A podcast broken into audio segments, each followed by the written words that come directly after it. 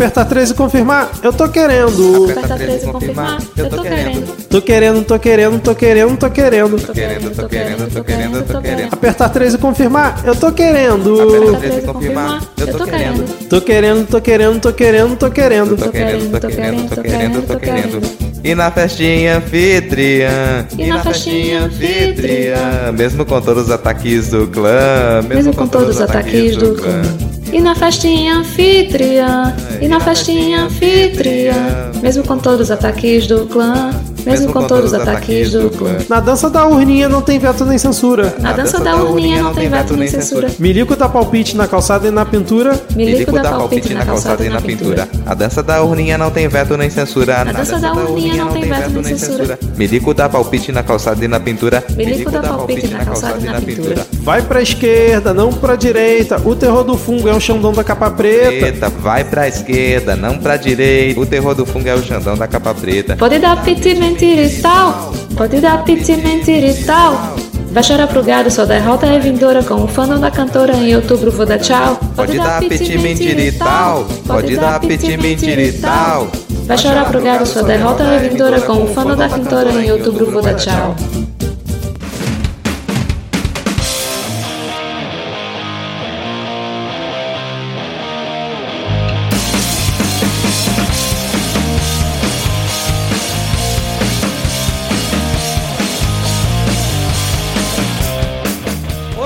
Olá, cidadão cidadã! Tudo bem? Eu sou Vitor Souza falando diretamente do dia 16 de agosto de 2022, o dia que oficialmente começou a campanha para as eleições 2022 e está começando mais um episódio do Midcast Política no ano mais importante da nossa jovem democracia. Agora é pra valer, hein, gente? Agora é pra valer. Aqui nós debatemos os fatos que ocorreram na última semana e que influenciam no cenário da política nacional, com muita informação, pistolagem e bom humor no desespero do possível. E hoje aqui comigo temos ela, diretamente da cidade que foi fundada no dia 21 de abril de 1960. Estou falando dela, Ana Raíssa. Tudo bem, Ana? Olá, tudo bem? E é 13, hein? 13? Você disse 13, Ana? 13, 13, Entendi. 13. 13, tá certo. Seguindo aqui a nossa apresentação, temos ele que fala diretamente da cidade que foi fundada no dia 24 de outubro de 1669. Estou falando dele, Diego Esquinelo. Tudo bem, Diego? E não só é 13, como até a Google, essa empresa globalista, lançou o Android 13, entendeu? Vermelho. Vermelho, que é para não ficar dúvida o usuário de iPhone o que tem a ver. E, inclusive aceitamos presente de garrafas de Chivas Regal 13 anos também, que também é vermelho. E fechando o nosso quarteto de hoje, temos ela que fala diretamente da cidade que foi fundada no dia 5 de agosto de 1585. Estou falando dela, Thaís Kisuki. Tudo bem, Thaís? Olá, tudo bem? Minha cidade que fez aniversário aí esses dias, teve Festa das Neves, Maçã do Amor e tudo que tem direito. E teve show de Juliette no encerramento. Show de Juliette, maravilha. O que seria a Festa das Neves? Eu fiquei curioso, eu desconheço. É porque o, o primeiro nome daqui era Filipeia de Nossa Senhora das Neves. Aí Nossa Senhora das Neves é a padroeira da O cidade. que, Aí, o que peia, minha filha? Filipeia, por causa, acho que o rei de Portugal era Dom Felipe, alguma coisa assim. Os nomes da Caraca. de João Pessoa sempre teve nome de político. Foi Filipeia, aí mudou para os. Ai, algum outro europeu lá que agora deu branco, sei lá, holandeses. Aí virou Frederica, aí voltou a ser Filipeia. Aí durante um tempinho assim foi Paraíba, aí mataram João Pessoa e virou nome de político de novo. Caraca, Filipeia, É sensacional. melhor pôr na cidade do que na própria filha, né? Se você tem uma cidade à disposição pra colocar, né? Tem um país inteiro pra botar o nome que quiser, né, cara? E eu achando que Florianópolis estava ruim, né? É, cara, Então. di- disputa é boa, hein? Disputa complicada essa aí. Bom, hoje não temos Rodrigo nem Adi, mas se você quiser seguir o Midcast nas redes sociais, nós estamos no Twitter com o perfil arroba podcastmid. Diego, Ana e Thaís, quais são seus arrobas? Ana Raíssa no Twitter, tudo junto com dois N's, dois R's e dois S's. Arroba garoto do Quicão, K-I-K-A-O. Porque pão com salsicha é só pão e salsicha. Quicão é um estado de quem vota 13. Eu sou Thaís Kisuki em todas as redes sociais. E Kisuki é só com um S. E é o Kisuki de morango porque é vermelho. Exatamente. só de morango, melancia, frutas vermelhas. Faz 13 litros o pacotinho de 13 gramas. Ai, meu Deus Vocês lembram daqueles que suquinho da década de 90 que era um pacote de Eu 5 engasguei só de gramas? você falar. Claro, claro que lembro. Aquele que 5 você abria e gramas faz 2 com ele. litros, cara. 5 gramas faz 2 litros. É um negócio absurdo, assim. Será que, Era o teste tem, da Monsanto. Será que ainda tem cirista ouvindo o podcast, principalmente depois de hoje? Acho que não, né? Ah, tomara que sim. Porque hoje provavelmente vamos falar bem de Ciro Gomes, a confirmar. Agora, sem mais delongas, vamos iniciar o episódio com o bloco. Vote 13.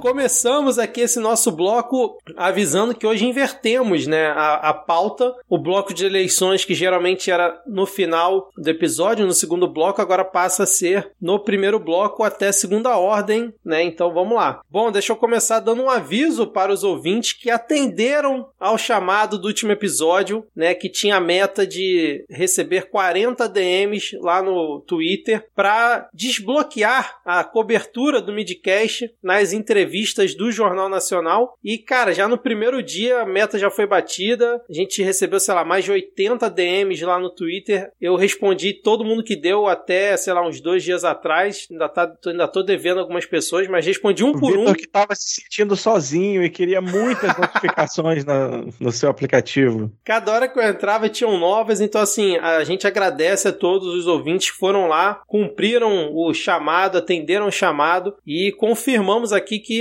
haverá cobertura do Midcast nas entrevistas do Jornal Nacional, não em loco, como alguns ouvintes pediram por DM, mas vamos cobrir sim. Mas se algum ouvinte conseguir contato, a gente vai também, não tem Sim. problema. Inclusive no lugar do Bonner, se for o caso, a gente vai lá. É, mas assim, vamos é, ao calendário, né? Dia 22 de agosto é a presença do fungo presidencial no JN. Então a ideia qual vai ser? É lançar o episódio logo depois. Então a gente vai acompanhar as entrevistas, depois a gente grava e na sequência já edito e já disponibilizo no feed. Obviamente episódios mais curtos, né? Para ser uma coisa dinâmica e ter quatro episódios ao longo da semana. Na terça-feira vai ser a participação do Ciro Gomes, muito aguardado por vários ouvintes. A Ana Rissa, nesse momento, dá um sorriso de lado aqui na, na nossa chamada. Na quinta-feira vai ser a entrevista do Lula, provavelmente vai ser com a participação do time completo, assim esperamos. E na sexta-feira, a entrevista da Simone Tebet. Então, assim, repetindo, a ideia é, após a entrevista, algumas horas depois, o episódio já estar disponível no feed para vocês ouvirem. Alguém quer fazer E- mais algum adendo? Quero, eh, aceitamos ideias de drinking games. Ah, é. Então diga aí, em cada entrevista, qual é o termo que a gente tem que esperar o candidato falar para poder tomar um- uma dose. E a gente vai gravar bêbado, que eu acho que vai ser mais legal.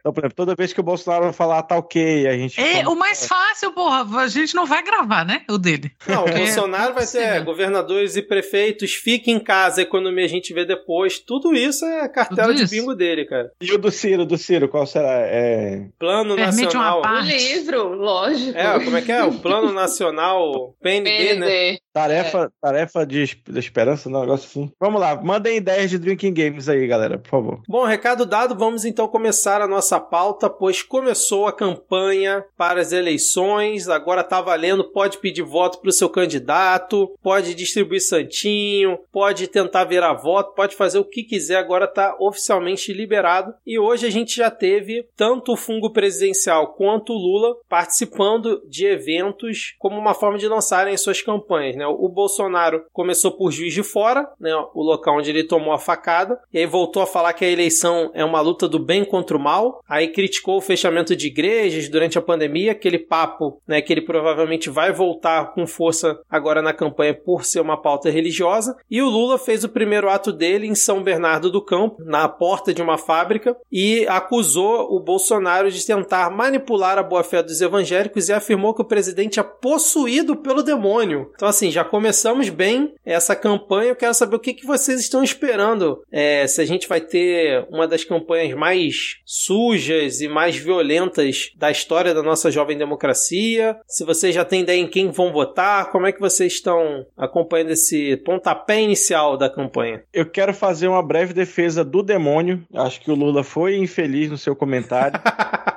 Entendeu? Porque o, o demônio não, não iria tão baixo, tá bom? É, é, é só isso mesmo. Pode continuar os comentários aí. o verdadeiro advogado do diabo. Cara, eu acho que o PT não vai deixar de puxar esse lado religioso, porque é impossível, né? Embora eu seja estritamente contra, mesmo como, sabe, estratégia política, né? Do, sei lá, essas coisas do, do Lula tentar se aproximar mais do, do eleitorado evangélico e tudo, falando essas coisas, né? Ah, é possuído pelo demônio, ah, Jesus isso, não sei o que e tal. Eu sou muito contra, mas eu acho que não tem como escapar disso. Eu acho que vai, vai rolar. Então, claro, o Lula não vai descer baixo igual o, o Bolsonaro, né? Porque todo mundo sabe que, número um, ele não é evangélico, né? Eu não sei quem é que se engana ainda. A mulher dele se engana, né? A coitada que não pode falar de Jesus. Porque, assim, quantas lives ele não fez em casa e tem imagens de Nossa Senhora? hora, essas coisas. Ele nunca deixou de ser católico, embora, né? Também acho que os católicos não mereçam. E, e assim, é tudo encenação. É encenação para essa pastorada toda aí, né? Pastor marginal. a musiquinha do Medo Delírio. Mas esse tom meio puxado para o religioso, infelizmente, a gente não vai escapar. Felizmente vai durar só 45 dias. É, eu, eu, inclusive, eu estava achando ruim isso da campanha ser só é, 45 dias, mas hoje em dia eu não acho mais. Eu acho assim que, dada a, a, nossa situação, se, se fosse uma campanha longa como antes, eu acho que, meu Deus, a gente já estava todo mundo completamente insano, porque seria realmente ensandecedor. Então, é, e querendo ou não, é, quem tem pretensões políticas está vendendo seu peixe já desde antes da, da, da campanha começar, né? Então, é, não é mais na campanha que a pessoa se torna conhecida, tal. É só quando você oficializa oficializa e informa o seu número de candidato. A gente vê mesmo essa coisa assim, de Bolsonaro, tipo, Bolsonaro escolhendo o juiz de fora como o lugar para lançar a campanha dele é bem essa apelação, você vê mesmo assim que é uma apelação para esse lado messiânico, né? De com certeza deve rolar entre as narrativas bolsonaristas focadas nos grupos evangélicos essa coisa de que ele sobreviveu e que Deus salvou ele para ele cumprir o papel dele de Messias. Ele deve amar o fato de ter Messias no nome, que aí ele se aproveita mesmo disso. Tá, tá, tá nessa, né? Tá, e a gente viu realmente essa semana como foi suja já essa coisa de disputar o voto do, principalmente do evangélico, né? Porque o católico tem um, um, uma outra. É, é, diferente, né? A, percep, a percepção que a gente tem da. Talvez a política esteja, não esteja tão entranhada dentro das igrejas católicas. Eu não sei, não, nunca fui de frequentar a igreja, talvez eu esteja errada. Mas a impressão que, que se tem é essa, né? Talvez pelo fato das igrejas evangélicas terem menos centralidade, menos controle e muito essa coisa da prosperidade, do dinheiro e tal. Então acaba que a política fica muito, muito misturada lá dentro dentro disso, né? E nessa matéria da, do Estadão, é engraçado porque tem um, um, um parágrafozinho de duas linhas que diz que o Estado brasileiro é laico, a lei das eleições proíbe a veiculação de propaganda eleitoral em templos religiosos. Mas o problema é que nos tempos religiosos não é o, o jingle do, do, do, candidato que fica tocando lá, é o próprio pastor que Você fala para a pessoa votar. ah, vixe Maria, é pior do que eu imaginava. É, recentemente teve o vídeo vídeo daquele bispo pedindo voto claramente pro Arthur Lira antes de começar a campanha, bem antes, o vídeo é antigo, né? Já tem, sei lá, de alguns meses, falando lá pro pastor dele que na igreja dele só vai se falar de Jesus e Arthur Lira esse ano. Então, é, é esse o nível, né, cara? Eu achei curioso aqui, né, ainda falando sobre esse início da corrida eleitoral, que a Michelle discursou mais uma vez, que eu acho que vai ser uma tônica daqui até 2 de outubro. A Michelle vai participar na maioria dos eventos, principalmente principalmente nos eventos que tiverem esse apelo religioso, esse apelo, como a Thaís falou, esse apelo messiânico, né? E ela começa falando assim, ó, essa campanha, mais uma vez, é um milagre de Deus. E aí eu queria saber, inclusive fica aqui a pergunta para nossa ouvinte Michele Bolsonaro, se o apelido de Arthur Lira é Deus agora, porque essa campanha do Bolsonaro é um milagre de Arthur Lira, que sentou em cima de 100 pedidos de impeachment, né?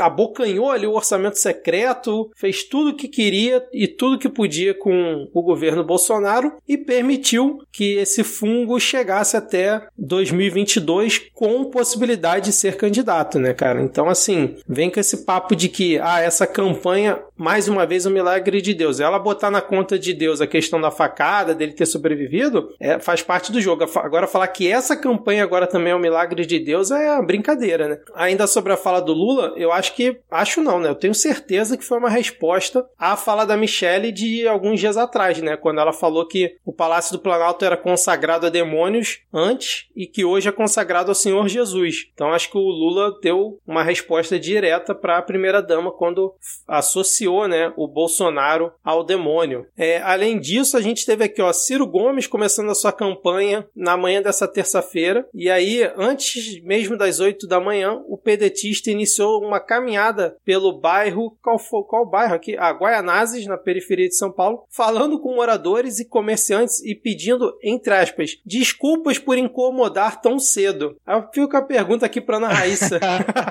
Se ela tivesse saindo para trabalhar, Ana Raíssa, 8 da manhã, saindo de casa, dá de cara com Ciro Gomes pedindo seu voto, você ele cheio de sono, já puta da vida ter que ir trabalhar presencial, em Ciro Gomes pedir seu voto. Eu ia ter que pedir uma parte, né?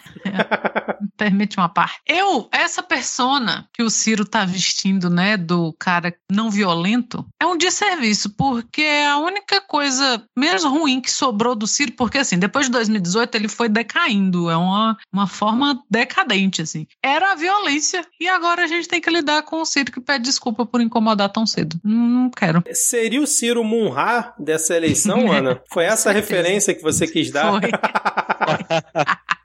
E o mais triste é que eu sinceramente acho que o Ciro daria, sei lá, um bom ministro, embora ele tenha sido ministro por três meses.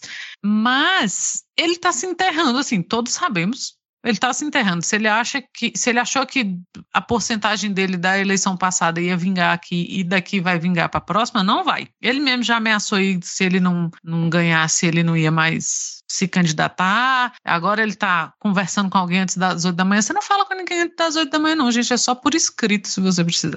Você não fala, você não faz a pessoa falar. Eu me pergunto em que momento Ciro Gomes recebeu uma visita das testemunhas de Jeová e achou que era uma boa ideia usar a mesma tática para falar, pra fazer política. É, entregando o livro ainda, não é nem folhetinho, é um livro, ele te entrega um livro. É a testemunha assim, de Jeová.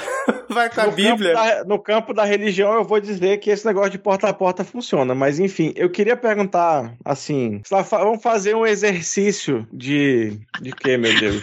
o exercício que eu tô fazendo agora, Diego, é imaginando o Ciro, assim como a testemunha de Jeová, com o seu livro embaixo do braço, Sim. tocando a campanha da pessoa, cara. Realmente é uma cena que eu nunca teria imaginado. Obrigado por isso, Thaís. Não, mas vamos lá. É, de fato, assim, o que, é que vocês acham que o Ciro quer? Que não é, eu não acho possível que ele acredite que dá para virar. Olha, eu já vi, não, não pessoalmente assim, né? Mas um amigo me falou que estava numa mesa e meio que surgiu assim, vai surgir, né? Tem quatro anos que a gente só fala de política. E aí alguém começou a falar do Ciro Gomes e tinha aquela série de pessoas, na qual eu me incluo, que votaram no Ciro Gomes em 2018, nessa ilusão de que um segundo turno Ciro e Haddad rolaria. Ah, o, o que esse amigo falou é que tem uma galera que vota no Ciro que ainda tá nessa vibe de 2018. Não dá para ter um segundo turno. Só que ele tá mirando no Lula, né? Ele não quer um segundo turno, ele e o Bolsonaro, porque o adversário dele não é o Bolsonaro. O adversário dele não é o fascismo, né? Que chamou o Lula até de comunista. Não é o fascismo, o, o, o, não é a inflação galopante, não é as pessoas que estão passando fome. O adversário dele é o, o Lula. E eu não acho que Ciro Gomes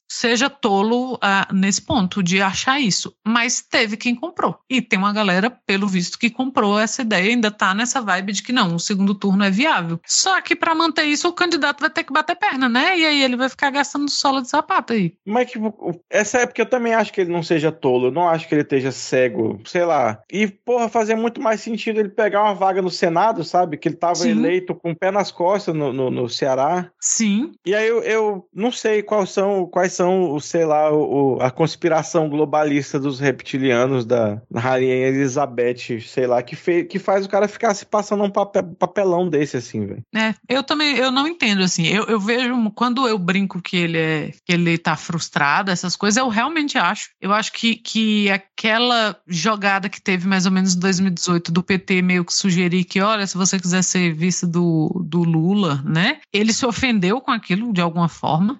E não sei, assim, eu, eu vejo muito. Eu era uma pessoa que não gostava que as pessoas reduzissem o Ciro Gomes a, ao Ciro violento, que foi o que eu acabei de fazer agora, pra gente ver, né? A terra é redonda mesmo. Porque eu acho que na época diminuía o debate e colava essa pecha de ah, o homem nordestino é grosseiro. Agora, assim, pessoalmente com o Ciro, não tô nem aí, não. Pode. que nem isso.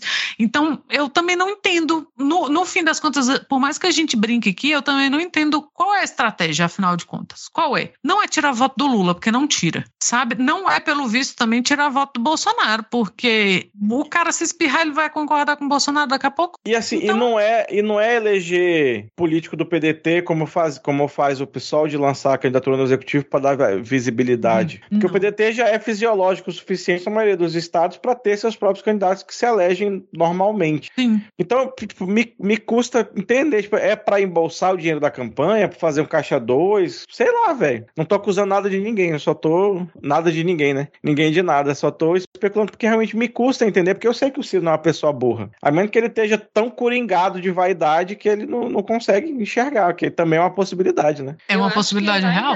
Ah. Mas aí vai é um. TikTok, né? Um vai, vai se tratar garoto, porra. Cara, eu acho que é vaidade, orgulho ferido, alguma coisa assim. Ele chegou num ponto de não retorno. Ele chegou num ponto na cabeça dele, no orgulho dele, que ele não tem mais como voltar. Ele não tem como, ah, não, vou tentar ali o Senado, vou tentar uma coisa diferente, né? Tentar fazer um, um aglutinado para talvez ser vice numa grande frente ampla. Não, ele chegou num ponto que ele não tem mais como voltar isso na cabeça dele. E, e eu E seria interessante pra gente, assim, né, pro, pro campo progressista, você ter uma pessoa que não se importa em queimar pontes, sabe? Que não se importa de chamar, de falar o que ninguém quer falar, de, de chamar as coisas pelo nome, que era a figura do, do Ciro Gomes até 2018. Mas aí ele virou serista, ele começou a se levar a sério demais. como a gente já falou várias vezes, é triste, né? É triste ver esse, esse momento do Ciro. Isso porque a gente começou o bloco falando que ia falar bem do Ciro Gomes, né?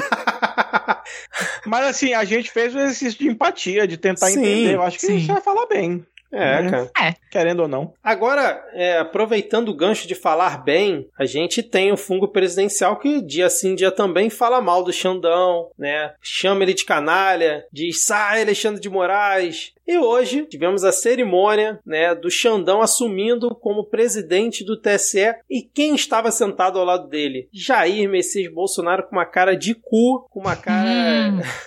de quem realmente estava puto de estar ali de forma protocolar, né? E, cara, parecia um cordeirinho do lado ali do, do Xandão, com aquele olhar perdido dele, quando o pessoal batia palma efusiva para ele, né? Pro Alexandre de Moraes, principalmente quando ele citou a democracia, citou a questão das urnas eletrônicas, teve, sei lá, quase um minuto de palmas para ele, foi assim, uma coisa bastante emblemática, né? Teve uma hora que o pessoal tentou meio que organizar um movimento de todo mundo levantar e bater palma quando ele fala das urnas eletrônicas, mas era visível que o Bolsonaro estava completamente deslocado ali, até pegaram um frame de uma foto que os dois estavam conversando assim ao pé do ouvido e o Bolsonaro estava rindo, mas foi um momento assim pontual e durante toda a cerimônia que eu assisti ela quase inteira, o Bolsonaro estava completamente assim constrangido, o pessoal batia palma em alguns momentos, ele ou não batia ou batia assim rapidinho e não fazia mais nada. E também nesse evento a gente teve a presença de Sarney, Temer, Lula e Dilma sentadinhos lado a lado. O de- que nos leva a perguntar onde está Fernando Collor.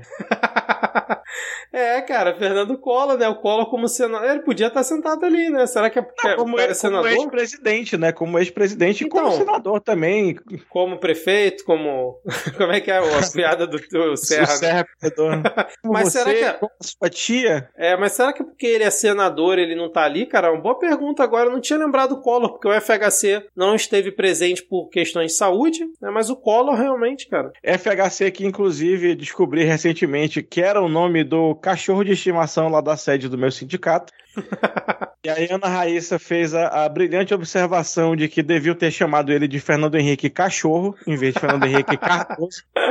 Mas talvez o próximo a gente, a gente pense nisso aí. Mas aí foi isso. A gente teve essa cerimônia recheada de autoridade. Tava lá todos os ministros do STF, vinte e tantos governadores, vários prefeitos, e mui- muitas autoridades ali no recinto. E a partir de hoje, do dia que a gente está gravando, então, Alexandre de Moraes é o presidente do TSE e é quem vai comandar o tribunal durante as eleições. É quem vai vigiar e punir. Exatamente agora com a caneta de presidente. Inclusive, eu ouso dizer que desses é, é, governadores e prefeitos aí, com certeza são os que estão mais encalacrados que foram para aparecer. Pra, não, eu sou ilibado, eu tava lá na posse, não tenho medo do homem.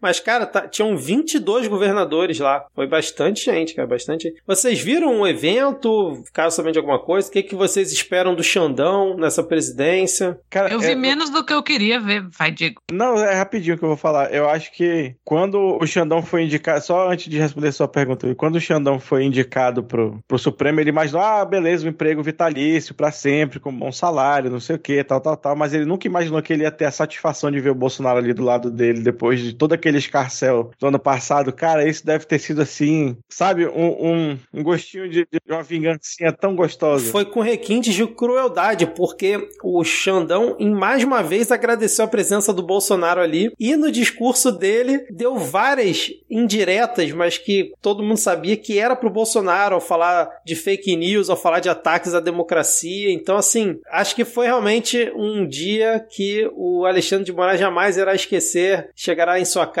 sentará ao lado de sua lareira em Brasília, pegará seu copo de uísque ou sei lá o que, que ele bebe, vai encher o copo até a boca e saborear aí pelas próximas horas, cara, porque realmente deve ter sido muito satisfatório. Em Tem cara de quem toma uísque 2058, 2058, os netinhos dele vão chegar, vovô, vovô, conta pra gente o dia da sua posse no TSE. E você, ouvinte, não, Não. seja estraga prazer de falar, não, mas o judiciário, o executivo, nos bastidores, eles são todos amigos. Não, cara, deixa a gente ficar com essa imagem, pô. Não, é longe de mim ficar é, idolatrando o jardineiro paraguaio. Mas Xandão é o homem perfeito para esse cargo nesse momento, né? Eu acho que foi escolhido por sorteio, né? Mas é, se foi sorteio, que, que acaso maravilhoso do destino. Eu acho que é um rodízio, né? Acho que tem uma sequência É que eles seguem, né? Ele já era o vice-presidente, né? Agora virou o presidente e quem assumiu a vice foi o Levan- Lewandowski. Eu sempre travo a língua pra falar Lewandowski. É porque Pois tem é. que falar igual o narrador de futebol, Lewandowski! Xandão Na- nas, minhas, nas minhas fanfics, neste momento aí que o Xandão tá ao lado de sua lareira aqui em Brasília, que o Vitor falou, ele está com a capa preta. Eu acho que ele leva pra casa, eu tenho certeza. com certeza. E certeza toma uísque sem gelo, assim, ó, até a boca mesmo. É- Esse é o mood dele. É, é o único mood que ele pode ter. Não é possível. Não é Ouso, possível. ouso dizer que em casa é a capa preta e nada mais. Nossa senhora, Diego. Meu Deus! Por que isso, cara? Ok, eu comecei, ser né? Vou ter que processada. Por que essa imagem? Caramba, gente. Meu Deus do céu, que insalubre. Agora, que Agora- coisa desagradável também o Nunes Marques lá no evento, porque né, no momento das palmas, né, nesses dois momentos que eu falei, quando ele cita a democracia, cita as urnas, o Nunes Marques ele começa a bater palma assim, de repente ele para, e aí a galera continua, e ele fica meio perdido e continua sem bater palma. Tipo, foda-se. O André Mendonça não, ele bate a palma, né, aí dá uma parada, aí vê que todo mundo começa a bater palma de novo, aí ele vai e continua. O Marques tá nem aí, cara. Ele tá ali só, só na dele, realmente em, em outra sintonia com os demais ministros, todo mundo batendo palma, incentivando, o Marques ali, na dele. Tem que entender que o Castro Nunes, em um tempo que se faz uma salva de palmas, ele julga 128 processos. Ele é tá de preocupado. em todos. Exatamente. E aí também teve outro momento que eu reparei que foi o Bolsonaro, quando vai cumprimentar o Aras, foi o único que ele riu, né? Se mostrou realmente feliz de estar na, de estar na presença. Todos os outros ele deu aquele aperto de mão protocolar. E o abraço do Faquin no Alexandre de Moraes, cara, com aquela sensação de tá tirando o peso das costas. É assim, é algo re- realmente emblemático. Logo no início da cerimônia, ele dá aquele abraço, assim, dá os tapas na- nas costas ali do Xandão pra realmente, tipo assim, cara, vai, to- toma que, toma que essa é tua. Agora, uma- os, os ouvintes vão me perdoar que o nosso podcast não tem vídeo, mas eu fico imaginando que o Lula tava na primeira fila, né? Tava, E né? ele tava, e ele tava assim, mais ou menos na direção do Bolsonaro. Ele deve ter ficado a cerimônia tudo assim, fazendo assim, ó. É, é. Audiodescrição. Lula aponta para si, aponta para Bolsonaro e faz o gesto de se fuder assim com a mão. Ai, ai, então é isso. Mais algum comentário aí sobre a posse do Xandão? Ou podemos seguir? Podemos. Então vambora. Bom, consórcio de imprensa suspende realização de debate presencial em pool. O evento seria realizado no dia 14 de setembro em São Paulo. Para que fosse realizado, era necessário que ao menos três dos quatro primeiros colocados nas pesquisas firmassem até 10 de agosto compromisso em participar. Todos os outros firmaram participação, com exceção de Emael, que não respondeu, Lula e Bolsonaro, que não se comprometeram a participar. Então, assim, é lamentável. Eu sempre sou a favor de debate, já falei isso aqui mais uma vez, mas a- o próprio Lula tinha sugerido essa ideia de pool, e aí, quando realmente se juntaram para fazer um debate com um pool aí de, de órgãos da imprensa, seria ali os veículos, né? O, o Globo, o Valor, Estado de São Paulo, Folha de São Paulo e UOL, que são os mesmos que se juntaram para fazer a contagem ali do, do coronavírus, né, durante a pandemia, eles declinaram. Então, assim, é realmente uma pena, mas, mas, um outro pool de debate, é, você fala pool de debate, um outro debate pool, eu- eu fiquei- esse termo agora é novo para mim esse ano, enfim, um outro debate presencial. Um, um outro debate na piscina, que pô é piscina, então na verdade vai ser os candidatos de biquíni pegando sabonete. Uma, uma, uma aí. É. Porra, perfeito, Diego. O outro debate piscina que já confirmado, já foi confirmado aqui, é o que tem ali SBT, Estadão, Rádio Eldorado, Rádio Nova Brasil FM e o Portal Terra, que vão organizar o debate no dia E a 24 VGSN. a Veja CNN, boa, verdade, e que foi marcado para o dia 24 de setembro, às 7 horas da noite. 24 de setembro aqui, Jim, deixa eu ver aqui, 24 de setembro, um sábado. Interessante, um sábado, 7 horas da noite, e as regras do debate foram aprovadas pelos integrantes das campanhas dos candidatos Luiz Inácio Lula da Silva, Jair Bolsonaro, Ciro Gomes, Simone Tebet, Soraya Tronic e Felipe Dávila. E assim, eles ainda não confirmaram a presença, nem Lula nem Bolsonaro, mas demonstraram interesse em participar do evento. Os demais candidatos já confirmaram presença. E aí, como é que vocês viram esse movimento aí, essa movimentação? Eu não entendi por que, que o Lula sugeriu e o Lula não respondeu, né? E assim, como, como o Vitor, eu também acho que tem que ter debate. E em tempos mais normais ou menos loucos, eu realmente queria um debate que você não achasse que Simone Tebet merecia estar lá e, sei lá, Sofia Manzano não, né? Porque claramente não é pela quantidade de votos. Porque eu acho que são ideias. Eu começa que eu sou super contra tempo de televisão, mas aí é outro assunto, né? Não, não acho que sabe isso de ah, tem fulano tem 30 segundos. Porra, que debate você tá propondo, né? Oito. Eu segundos. É, oito segundos. Porra. Então, assim, eu, eu não, não acho que Felipe Dávila, não acho que Soraya Tronic, não acho que Pablo Marçal mereçam tempo da nossa vida, da nossa saúde. Mas eu acho que, sei lá, o Pericles, a Sofia Man... sabe, pessoas que trazem, que trazem debates, que, que fazem, que, que poderiam fazer um contraponto até mesmo ao Lula, puxar esse debate mais para a esquerda ou mais para questões, né, que precisam ser discutidas, dar uma, um- uma encarcerada aí no, no Jair, para ele ficar esperto. Em tempos normais, é o debate que eu queria, seria esse. Não entendi por que, que, que não rolou esse outro pool, essa outra piscina, mas tomara que, que esse role, tomara que seja num sábado mesmo, porque eu acho que as pessoas se dispõem mais a ver, né? E acho que independente do Bolsonaro ir, o Lula tinha que ir. Nesses debates emissora por emissora, eu acho que não faria sentido ir um e não ir o outro, mas no pool, eu acho que independente de- do Jair, o, o Lula tinha que ir, porque eu acho Independente- que em alguns lugares faz falta as Independente do Jair. Do Jair, yes. Porque eu acho que faz falta para as pessoas. Eu não sei se é a minha realidade de pessoa que não acompanha televisão, mas eu acho que faz falta as pessoas verem o Lula na TV, sabe? Eu acho que isso pode ajudar muito. Assim, você vê, sei lá, você ligar a TV lá e tá o povo na sua casa, todo mundo meio sem saber o que tá rolando e o Lula aparece. Eu acho que isso pode, pode ter um, um, um efeito bom, né? Das pessoas pararem para ouvir. Porque na internet é isso, assim, você lê, aí você recebe ali no zap a fake news, aí você fica puto, aí você fala pro seu, pra sua bolha e tal. E na TV você tem uma chance de romper um pouquinho disso. E é um. Eu, eu acho que esse pool é muito interessante porque foge da cretinice de cada. Sabe, eu acho que, que o jornalista tem que ser menos cretino para participar de uma coisa dessa. Não o jornalista, a pessoa do jornalista, mas o, o veículo que ela representa, né? Então eu acho que, uh, sei lá, uma CNN, uma Veja, um Estadão se sente mais coagido a fazer pergunta que preste do que ficar só sendo louco, igual eles estão sendo loucos há algum tempo. Então pode ajudar também. Rola uma mediação ali entre eles. Então eu estou torcendo mesmo que role, que eu acho que a gente precisa. Porque senão, também a partir da próxima eleição, a gente já não tem debate. Acabou pessoas já começam a não participar de debate mais. Então é, é, é bom acho, que a gente mantenha isso aí. Eu acho, inclusive, que é, a partir desse problema que está existindo esse, esse ano, é inclusive algo a se ver assim, se, se não vale a pena na, na legislação ter alguma coisa assim mais específica a respeito disso, de debates, que tipo, não os candidatos têm que, sei lá, candidatos para o executivo têm que debater, sei lá, enfim, qualquer, não sei como seria, mas de fato a gente perde, não que os debates, nossa,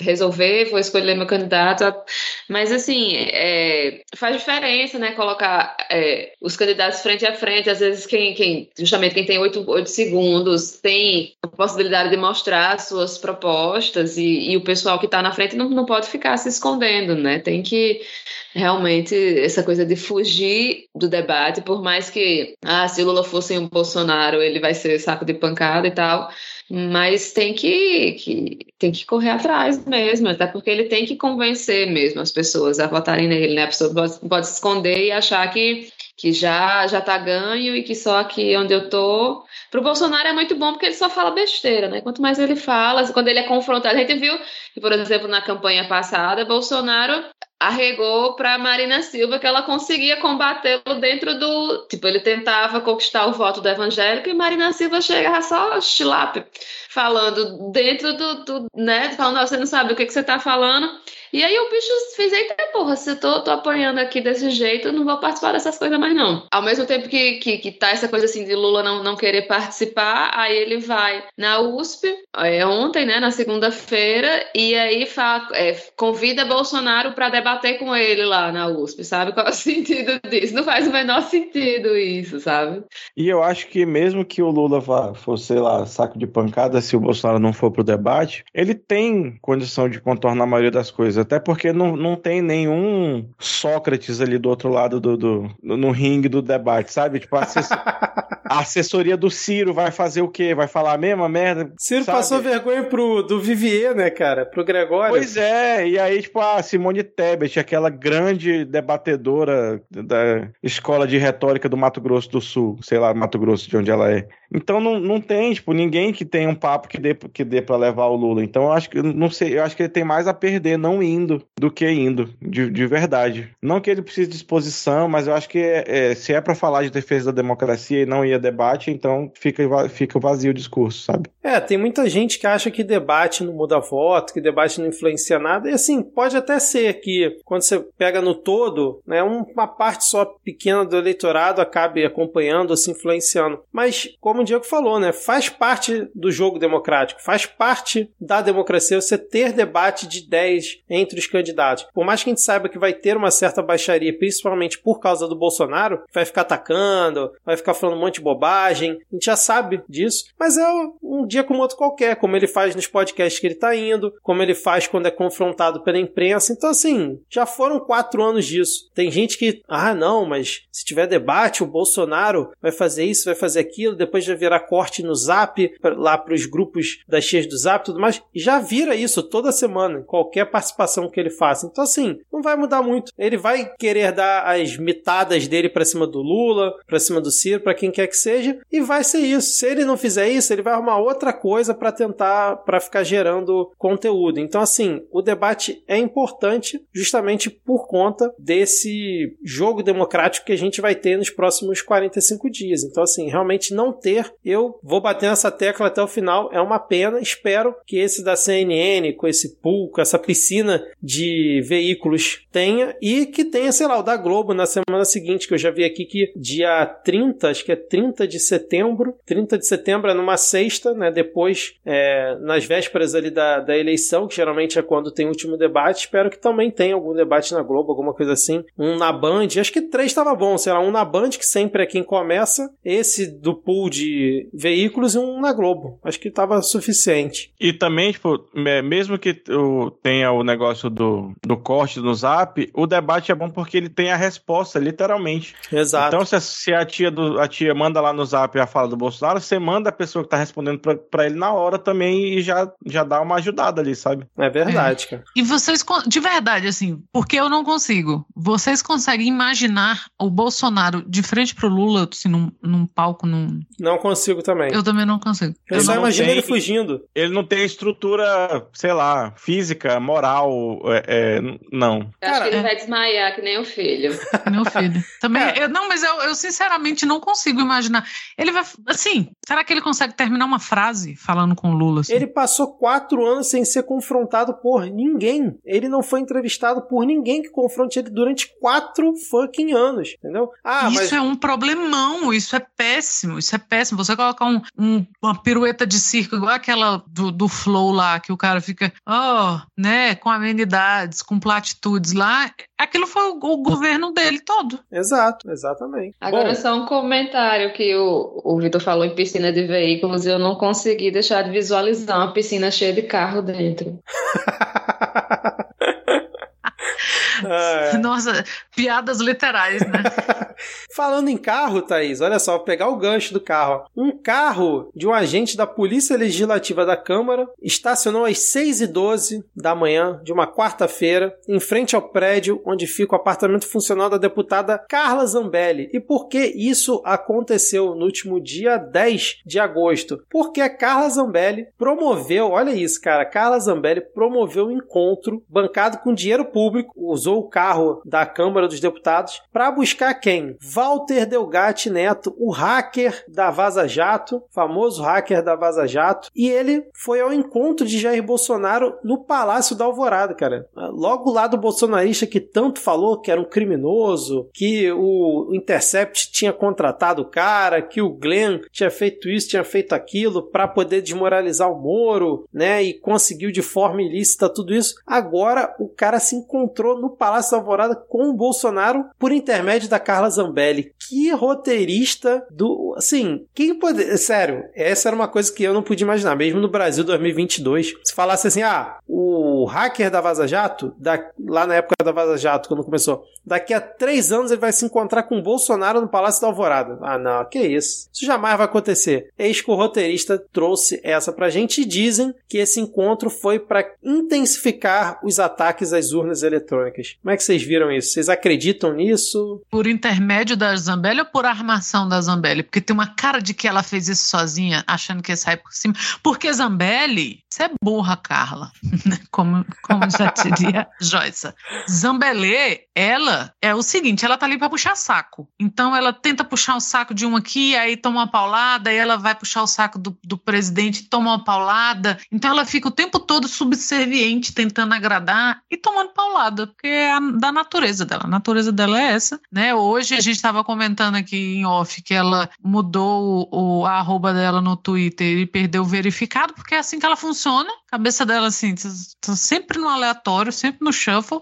E eu acho que ela fez isso nesse, nesse esquema do ah, opa, não, vamos ali porque vão me amar, porque ela tá buscando validação o tempo inteiro. Não é à toa que o Moro é padrinho de casamento dela, né? Meu Deus. Não, Mas ela é ser magoada porque ele renegou depois, né? É, eu acho que é por Claro isso que, que ela é ela, ela, fez isso, cara. Acho que foi pra dar uma indireta no Moro. Foi No nem Moro. tanto quanto a das urnas, não. Foi pra dar indireta no Moro. Pode Se ter você sido. for ver, Carla Zambelli contratou Walter Degatti Neto para poder desbaratar a Lava Jato, só para se vingar do Moro, porque disse que se se arrependeu de ser padrinho de casamento dela. Porque casamento é um negócio muito sério.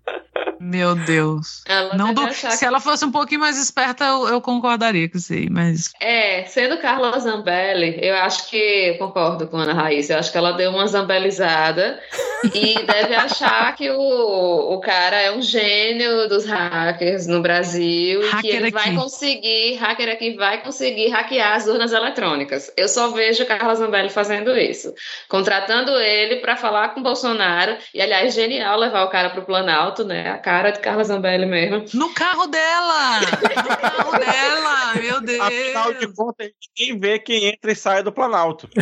É É, um e- local super seguro. E ela chamou ele pra ele hackear urnas. Essa, essa é a minha fanfic. Não, eu tô abraçado nela, cara, porque eu acho que foi isso. Ela deve ter. Cara, tive a ideia que eu vou mudar a eleição e vou salvar o meu querido chefinho, meu capitão. Vou chamar o hacker da Vaza Jato e vou dar um jeito dele invadir a urna eletrônica. Cara, tenho certeza. Tô com, tô com a Thaís nessa fanfic. E o negócio é tão escandaloso que, tipo, a Veja foi lá, filmou o cara entrando no carro, a placa, o modelo, tudo. O mesmo carro, sei lá, 20 minutos depois chegou no Palácio da Alvorada. O mesmo carro, duas horas depois, saiu do Palácio da Alvorada. Aí foram questionar a assessoria da Carla Zambelli e ela informou que não ocorreu o encontro e nega que tenha promovido né, essa reunião entre Bolsonaro e o hacker aqui, lá no Palácio da Alvorada. É surreal, cara. É surreal. E se eu não me engano, o advogado dele caiu fora também, né? Depois dessa. Acho que ele pensou assim: bicho, a troco de quê? Não vou ficar nessa. E, assim, ela postou foto com ele. Sim. Pô, o cara lá de moletom, bicho. Porra.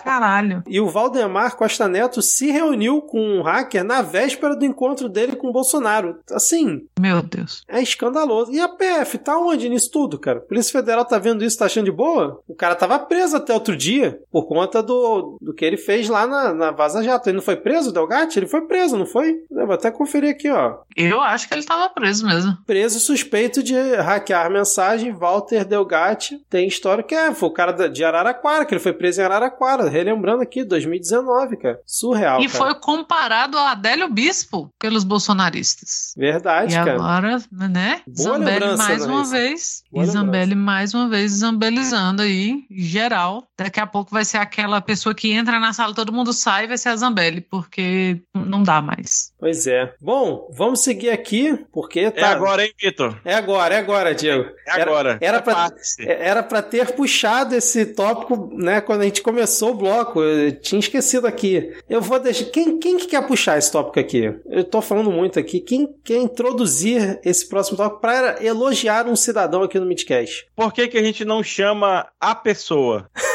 Pode E aí ser. coloca- É um minutinho de áudio aqui né, de- desse vídeo aqui no coisa? Então vamos lá, vamos chamar a própria pessoa para apresentar. Eu quero anunciar formalmente, está pronto e vira compromisso nosso no Projeto Nacional de Desenvolvimento, o grande programa de renda mínima Eduardo Suplicy, que vai garantir pelo menos mil reais aos lares de toda a população carente brasileira.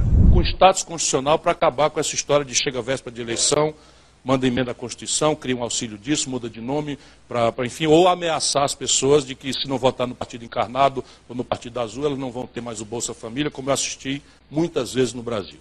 Não duvide, meu irmão, eu sei que no seu coração está o espinho da inconfiabilidade, mas eu sou muito sério. Eu não prometo o que eu não estudei e o que eu não possa cumprir. Para quem quiser saber, tome nota aí. Eu vou juntar os valores que hoje se gasta no seguro-desemprego, o valor que se gasta hoje no BPC, que é o benefício de prestação continuada, o valor que se gasta hoje no Auxílio Brasil, no antigo Bolsa Família. Vou juntar também todas as outras transferências e vou criar um imposto sobre grandes fortunas de 50 centavos a cada 100 reais sobre os patrimônios superiores a 20 milhões. Isso tudo dá 172 bilhões de reais, o suficiente para honrar o compromisso. Abanir a fome, espancar a miséria, proteger o nosso povo com um programa de renda mínima de mil reais por domicílio para todas as famílias carentes brasileiras com, colocado na Constituição como direito relativo à Seguridade e à Previdência Social. E aí, podemos finalmente elogiar Ciro Gomes por essa atitude? Com a palavra Ana Raíssa, com dois N's, dois R's, dois... Olha, meu Deus, é difícil falar bem do Ciro Gomes. Eu começo a pensar e eu, minha cabeça já começa assim, um, então, mas pelo súpula, pai, sim, mas Ciro Gomes não fez isso na bondade, ele fez isso para espizinhar o PT por ter e o Lula por não ter convidado Suplicy para nada, para participar de nada, para participar, inclusive do próprio casamento, né? Então assim, é mais um caso de pessoas que estão certas pelos motivos errados, eu acho, porque ele está certo em puxar o, o, o debate da renda mínima. Eu acho que é uma- um debate que devia ser muito mais levado a sério do que está sendo, inclusive pelo PT, inclusive por tudo.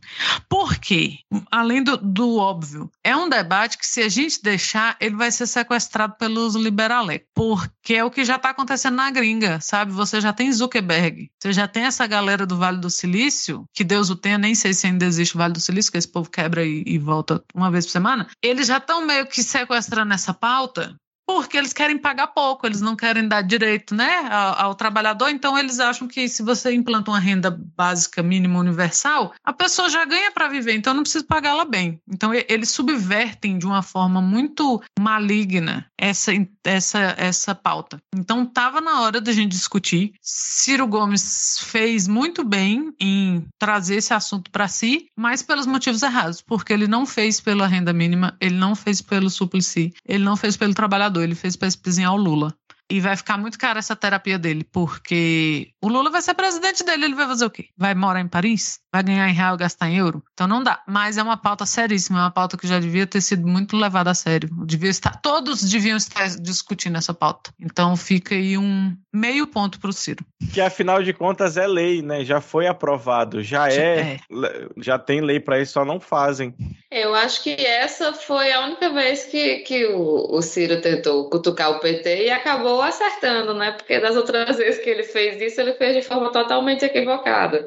Se tivessem sido todos, se as cutucadas que ele deu no PT tivessem sido todas desse- dessa maneira, ele a, a fita dele estaria melhor agora, ele não estaria sendo tão é, ridicularizado pelos não ciristas como está sendo agora. Exatamente, eu penso dessa forma, né? Se ele realmente queria ser opo- oposição ao Bolsonaro, mas também ao Lula, que apresentasse propostas como essa, né? Falando, ó, o PT não fez isso, não vai fazer aquilo, eu vou fazer. Eu vou tomar essa pauta pra mim. Não ficar só, ah, Lula é ladrão, PT quebrou o país, PT isso, PT aquilo, né? Cadê? Ele não é o cara das propostas, né? Então, realmente, meio ponto pra Ciro Gomes, como, como disse Ana Raíssa nessa questão aí, cara. É, eu tenho um outro tópico aqui, não sei se vocês querem comentar, porque rolou um papo de que a campanha do Bolsonaro ia tentar associar a Janja é, à questão das matrizes africanas, né? Das religiões matrizes africanas. E aí depois o Flávio Bolsonaro retuitou dizendo que não tem nada disso, que isso é invenção, né? Que é fake news e tudo mais. A gente comentou semana passada, principal- principalmente o Rodrigo, quando a pessoa diz que vai fazer tal coisa, é porque ela não vai fazer. Então vocês acham que pelo Flavinho Desmaia, essa pessoa ilibada, essa pessoa altamente confiável, ter dito que eles não vão mexer com essa parte de religião para tentar associar a Janja ou Lula a religiões matrizes africanas para tentar atingir o eleitorado evangélico, é porque na verdade eles vão fazer isso? Porque a Michelle já fez isso praticamente. né? Sem dúvida, e Michele vai ser o pastor oficial dessa. Agora,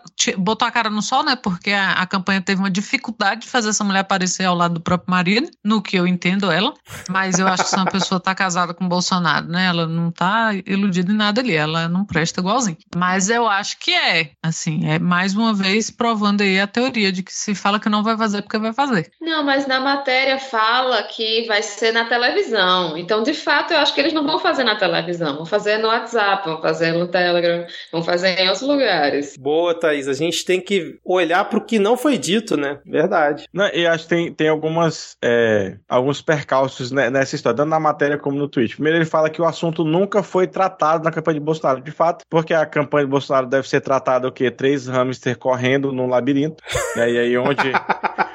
onde o- a fatia de queijo que eles comerem é o assunto que eles vão falar na semana, então talvez ainda não tenha sido tratado. Segundo, que a Folha de São Paulo disse: ah, eles vão fazer isso, enquanto fazia isso. Não que tenha absolutamente nada de errado, muito pelo contrário, mas é, pra gente sabe que pro nosso povo cristão conservador tem. Então eu achei uma puta bola fora da Folha essa notícia, não sei qual foi o, o- o intuito deles. E, e é isso que vocês falaram, que vai ser, vai pegar bem pesado no, no, no, no- no underground da campanha. É isso aí, a confirmar então. Bom, seguindo aqui, temos o Bananinha desesperado, pois divulgaram, o lado bolsonarista divulgou uma pesquisa do Equilíbrio Brasil, seja lá o que for esse instituto de, entre aspas, pesquisa, que nesse instituto, o Equilíbrio Brasil, o Márcio França tá na frente pro Senado, pra tu ver o nível, tá com 27%, e o astronauta Marcos Pontes, eu gosto muito que ele bota o nome astronauta Marcos Pontes como nome Sendo que era cosmonauta, ele nunca foi astronauta. E aí o, o astronauta cosmonauta Marcos Ponte apareceria com 24% nessa pesquisa que não tem, sei lá, qualquer referência boa. Equilíbrio Brasil nunca ouvi falar. Eis que o Bananinha deu um RT em cima desse tweet dizendo: Vamos trabalhar por união Janaína do Brasil, né? Que é a arroba da Janaína Pascoal. Não podemos entregar uma cadeira do, do Senado de São Paulo à esquerda. Eu tava procurando aqui se ela respondeu e não achei. Acho que a Jana Achei- deu uma ignorada. Achei que você tava procurando um candidato de esquerda na lista.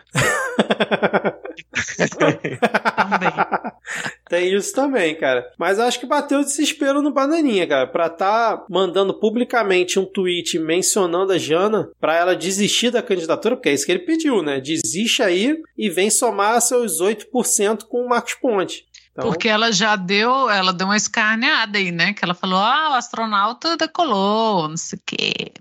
Tá desesperadaço. Melhor que essa, que esse chilique aí do Bananinha é só os irmãos Weintraub dividindo voto, né?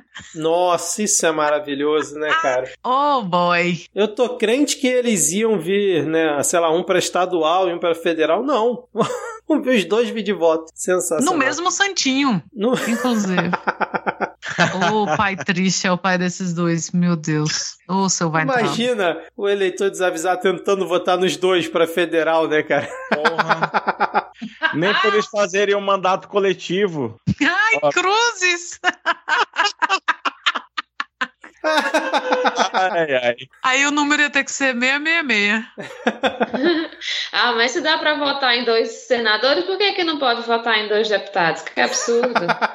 É verdade. Pois é, Thaís, pois é. Bom, é, a gente tem uma outra notícia aqui que, que. Tô esperando abrir aqui. Que foi veiculada na Folha de São Paulo, né? E que o título era o seguinte: ó. Exército vê risco de violência eleitoral e batalhões montam esquema de segurança. Eu acho que tem alguém ouvindo o Midcast aqui, porque estamos falando há quantos meses, né? De que essa eleição é a eleição com o maior risco de violência eleitoral que a gente já teve e que provavelmente isso vai acontecer, né? Mas tá aqui, ó. O alto comando do exército teme que a disputa polarizada das eleições presidenciais deste ano possa causar um aumento de casos de violência eleitoral. A avaliação foi feita durante a reunião dos 16 generais que compõem o alto comando do exército em Brasília na primeira semana de agosto. E aí depois eles seguem aqui detalhando.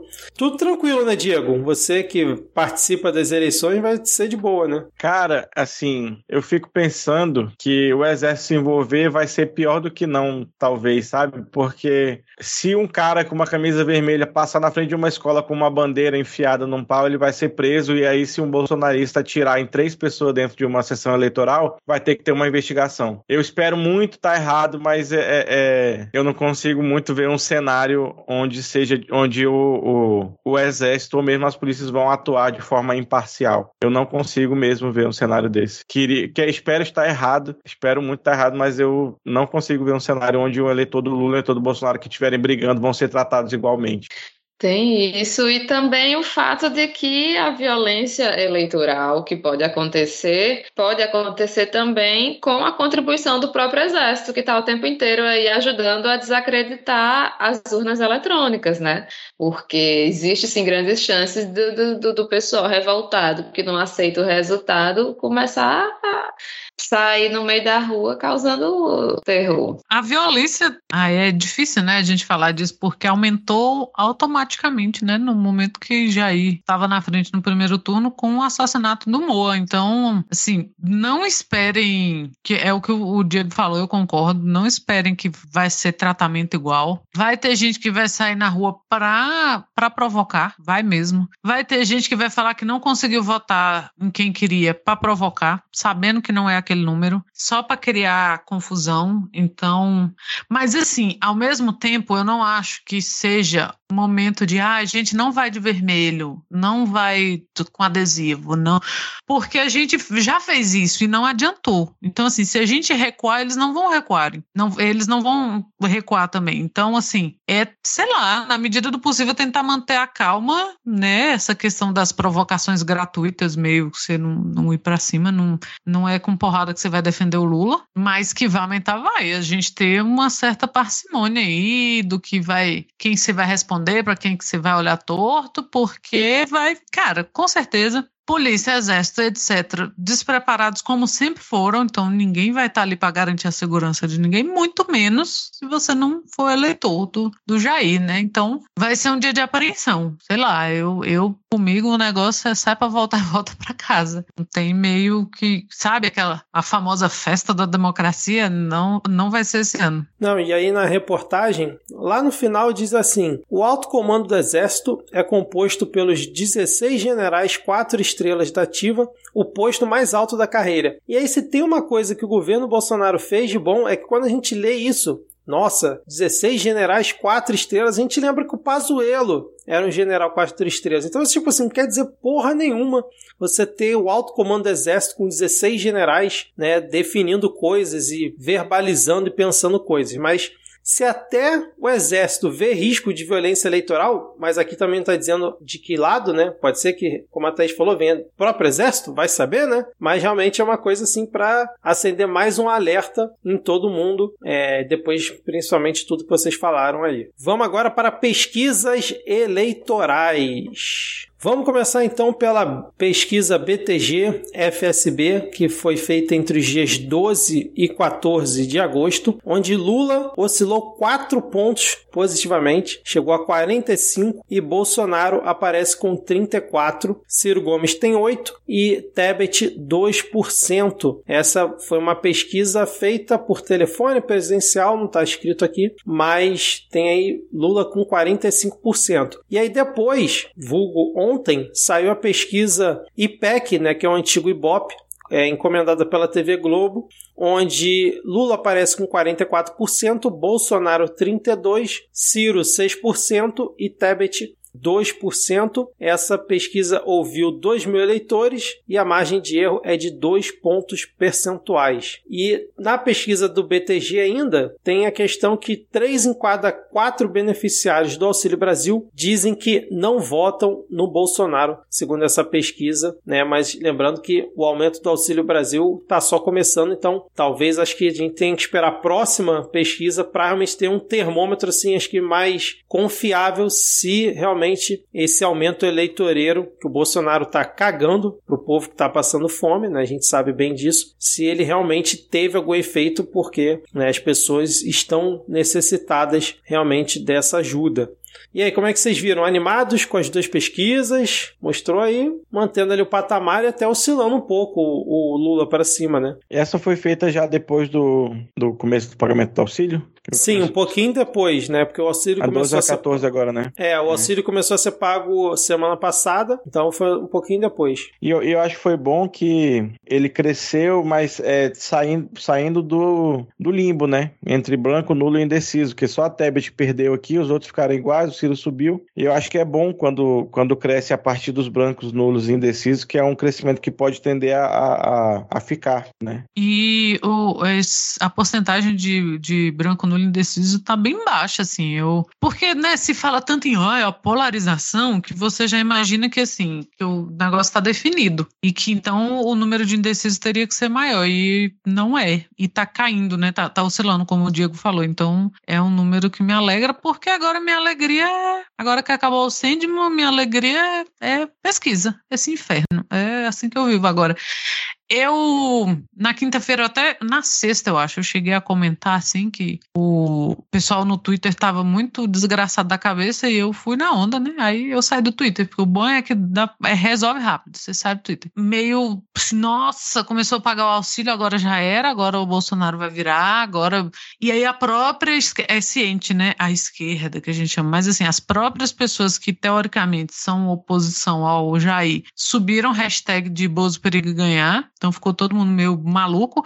Mas na época, no dia, a Thaís falou uma coisa interessante que eu fiquei pensando sobre isso. Que no dia anterior tinha. O que, que tinha rolado? Tinha sido. Foi o, o resultado dessa pesquisa? Da foi a carta, foi a carta da democracia que foi lida. É, é, Foi, teve, teve esse movimento aí da leitura da carta, que acabaram sendo duas. E aí no outro dia, né, é, começou, tinha começado a ser pago o auxílio, e aí no outro dia, por algum motivo, a gente acordou completamente derrotados por nós mesmos. Não, porque também saiu a pesquisa da Quest, que a gente não mencionou aqui, que nessa o Bolsonaro oscilou positivamente pois, e ele, o Lula e caiu. O Lula né? caiu.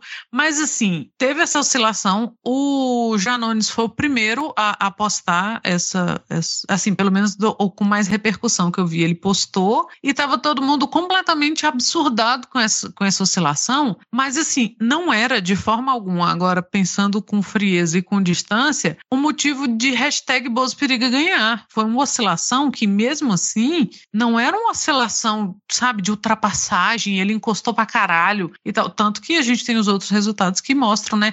Hoje a gente tem que fazer, tem que ter essa visão que é o que a gente tenta trazer aqui, que você vê várias pesquisas e, e tentar enxergar isso num contexto. Então, na sexta-feira, e aí eu concordo com a Thaís, quando ela disse que era uma reação à carta, à leitura da carta para a democracia, tava todo mundo muito derrotado, tava os Faria Lima muito, ai, que absurdo, foi muito esquerdista esse evento. Porque a gente não tem culpa se todo golpe dado nesse país foi um golpe de direita, né? Então, assim, nossa, o passado golpista de vocês, agora vocês abracem. Ah, mas o, o evento foi muito político. Sim, um evento político foi muito político, né? Que pena. É assim que as coisas funcionam. Então, é, ficou meio um dia muito nebuloso, muito maluco, assim. É, mas aí, com essas pesquisas, minha alegria retornou.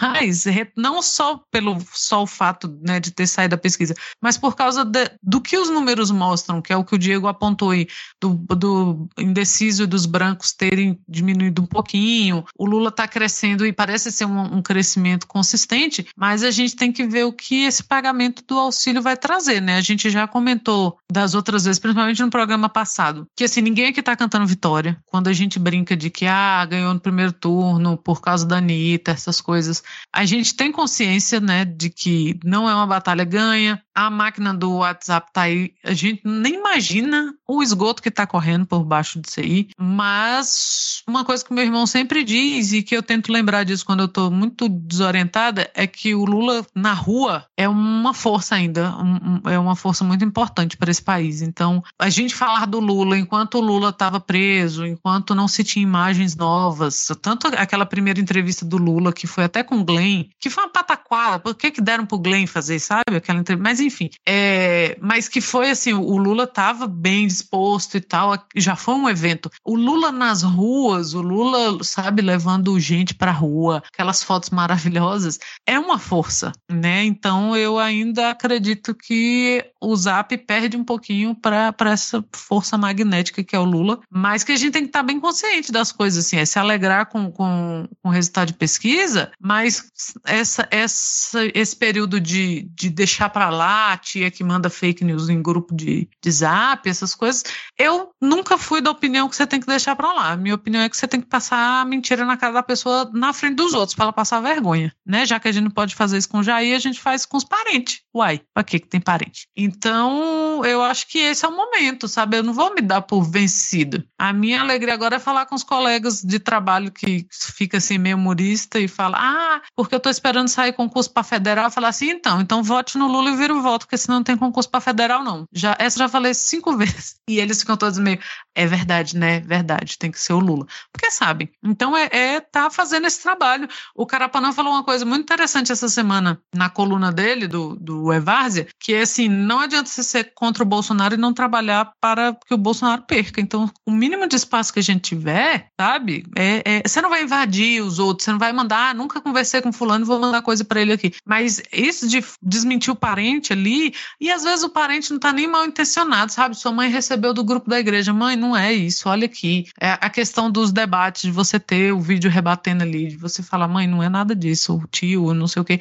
É o momento é agora, não basta só a gente ficar alegre com o resultado de pesquisa, porque vai acontecer isso. Um dia a gente vai estar alegre, no outro dia a gente vai estar com a trombeta do apocalipse na mão, subindo hashtag de que Jair periga ganhar. Então, né, vamos trabalhar, é, é momento de trabalhar. Cada um de nós, a gente tem menos tempo de campanha, mas também não vamos deixar nas costas, né, do, porque a gente sabe que a campanha às vezes precisa do termômetro da militância, às vezes não sempre, né, para, olha, tá falando bobagem, olha, não é bem por aí. Ao próprio Janones, não é, gente? Foi o, a, o retrato do que acontece quando você fala para uma pessoa, não, vamos conversar? Tá falando mal do Lula? Vamos conversar aqui. Ele vira cabo eleitoral. Então o momento é esse para a gente não ficar ao sabor do, dos 2% de margem de erro ali. Ai, meu Deus, vai ganhar? Não, ganhou no primeiro turno. Ai, meu Deus, o, o Jair vai virar. Ah, não, agora a gente ganhou no primeiro turno.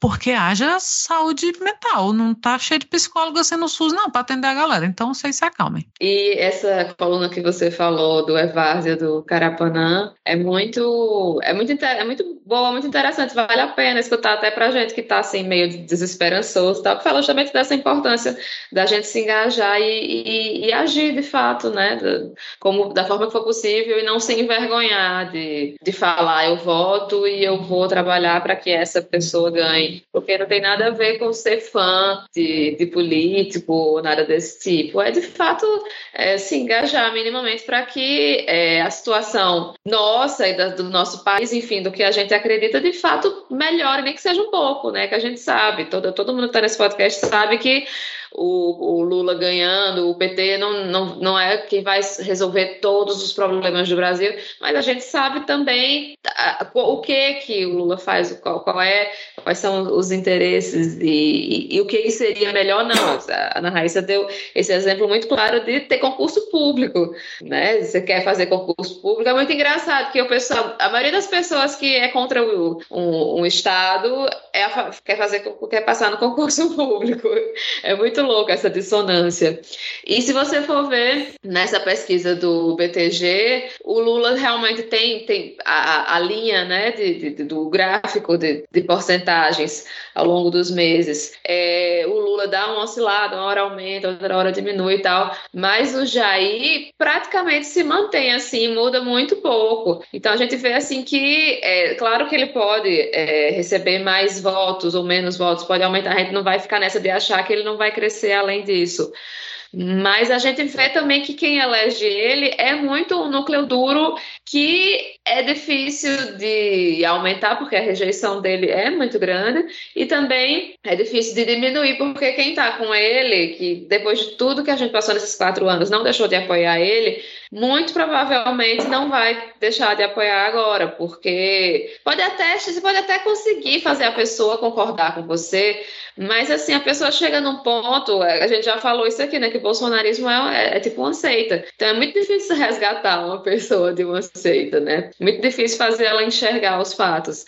E nessa coisa do auxílio, né? Três de cada quatro disseram que não votam em Bolsonaro. Uma coisa que eu, que eu achei muito legal que rolou nas redes sociais nesses últimos tempos, eu acho que tem a ver com esse aumento do auxílio, né? Entrou o novo auxílio, então a gente passou a ver muito vídeo humorístico, né? Do pessoal, ah, Bolsonaro aumentou o auxílio, que maravilha, obrigada, Bolsonaro. E aí você vai votar em quem? Eu vou votar em Lula, que uma coisa não tem nada a ver com a outra. Então, muita gente fazendo vídeos desse, e, e além de ser muito divertido, essas coisas acabam influenciando mesmo, né? Querendo ou não, essas coisinhas pequenas você pensa que não, mas essa, às vezes a gente vai mesmo junto com a, a tsunami. Perfeito, perfeito. Bom ponto esse aí dos vídeos que a Thaís trouxe. Realmente realmente isso é bastante importante para o dia a dia da eleição, né? Para o dia a dia de você né, trocar um conteúdo com uma pessoa, pra, pode ser que esteja indecisa ou tendendo a votar no Lula, às vezes um empurrãozinho, alguma coisa assim, né? Mais pro humor ou algum vídeo específico pode fazer a diferença. Começa que a pessoa riu, ela já não lembra do Bolsonaro. É. é verdade, cara. Bom, vou trazer então aqui outras quatro pesquisas, ainda do IPEC, dessa vez para os governos dos estados, né? No Rio Grande do Sul, o Eduardo Leite aparece em primeiro com 32%, o que é uma loucura, né? O Eduardo Leite ele renunciou ao cargo na esperança de ser candidato e agora, três meses depois, volta como candidato ao cargo que ele renunciou. É, é loucura, né? E aí eu, eu vou fazer aqui um, um, exercício. Toda vez que o, o, o Vitor lê um dos. Quase todos esses resultados, eu vou dizer assim, aquele mantra. E a Thaís me acompanha. Depois é nordestino que não sabe votar, né? Né? é, é. E aí na pesquisa pesquisa ainda do Rio Grande do Sul, o Onyx Lorenzoni aparece com 19%, o Preto do PT com 7% e o Heinz com 6%, cara. Então esse é o cenário no Rio Grande do Sul por enquanto, segundo a pesquisa IPEC. No, em Minas Gerais, Romeu Zema aparece com 40%, Calil 22%, Carlos Viana do PL 5%. E depois dizem que nordestino que não sabe votar. Então. ai, ai. Bom, é, São Paulo, Haddad aparece em primeiro com 29%, Tarcísio Freitas em segundo com 12%, Rodrigo Garcia em terceiro com 9% e os demais têm 2% cada. Algum comentário? Só continua, pega na mão da esperança e vamos com ela, né, cara? Vamos com ela. Rio de Janeiro, fechando aqui. É... Cláudio Castro aparece com 21%, Marcelo Freixo, 17%, Rodrigo Neves do PDT, 5%, e o Wilson Witzel, eu não falei errado, o Wilson Witzel. Do Partido da Mulher Brasileira. Exatamente, o nosso querido Fuzitzel, com 4%, cara. Ele realmente foi lançado como candidato, mesmo estando inelegível, que é uma, uma aquelas coisas assim que só acontecem acontece no Brasil, principalmente no Rio de Janeiro, né? Ele vem Agora, caralho, branco e nulo 26 e não souberam, não responderam 15. É, cara, esse é o retrato do Rio. Eu acho que eu vou chutar aqui, já tinha falado isso em 2020 e agora é, reforço para 2022, só que agora em âmbito estadual e não só municipal, vai ser a eleição com maior abstenção da história do Rio de Janeiro, sem dúvida nenhuma, cara. Quer dizer, sem dúvida nenhuma não, não sei, né? É meu chute. não dá para cravar cravar isso, mas eu chuto que vai ser com maior abstenção que a gente já teve. Fechamos aqui a questão das pesquisas. Eu queria saber, é, Diego, Ana e Thaís, como está o panorama na, no estado de vocês? Tem alguma perspectiva boa? Diego estava comentando aí de um evento que teve, estava tendo aí hoje. Eu vinha chegando em casa hoje, passei na porta de uma casa de show e tinha uns 38 mil micro-ônibus parados, engarrafando a rua. E devia ser o evento de algum candidato. Mas é, é... o cenário eleitoral aqui no Amazonas está fácil de resumir. É, Mateus 13, 42. Eles os lançarão na fornalha ardente, onde haverá choro e ranger de dentes. que tá Wilson Lima e União e o Wilson Lima, né, do União Brasil e Amazonino Mendes do Cidadania empatados com 28%. Beleza, hein, cara? em terceiro, parece quem? Só de curiosidade. Eduardo Braga. Caralho. o Eduardo Braga tá em primeiro mandato, tá, né? No, no, no na Senado. metade tá. É. E o Aziz é que vai tentar a reeleição, né? Tá, acho que vai perder. Só teve uma pesquisa que eu tenho visto até agora, né? A mais recente. O, o Omar tá em segundo pro Senado, tá com 19. E o Arthur Virgílio Neto do PSDB tá com 24. Olha bem aí. Que tem, bem que tem muito dinheiro para derramar no interior ainda até lá, né? Mas o Arthur é um nome muito muito reconhecido para o Senado aqui. Todo, todas a, as loucuras dele como prefeito daqui e tal, mas no Senado ele sempre foi muito forte, passou um bom tempo sendo eleito. Não sei se o, o Omar garante essa não, vai ter que ser muito dinheiro. E assim, o Omar tá com 19, tem um tal de Coronel Menezes, que eu nunca ouvi falar, que é do partido do Bolsonaro, que tá com 16. Nossa senhora, cara. Periga esse cara na reta final agregar uns votos aí e ser eleito, hein? Sim, e para Senado branco e nulo tá 14, indeciso tá 11. Bastante gente para se decidir em cima da hora. Eu tô falando isso porque eu vi isso acontecer no Rio em 2018, quando Haroldo de Oliveira passou a Cesar Maia, passou todo mundo, tipo, na véspera, e se elegeu junto com o Flavinho de Maio. E por aí, A única vantagem aqui é que provavelmente Damares não vai se eleger. Né? E não porque alguém melhor que ela vai entrar também, né? Para o Senado. Mas aqui o governador que fez questão de passar os quatro anos dele fazendo absolutamente nada e dizendo que ele era Bolsonaro, está na frente com 38%. O segundo candidato é Paulo Otávio, o homem com maior quantidade de imóveis no DF, né, com 9%. Então, por, provavelmente enganês.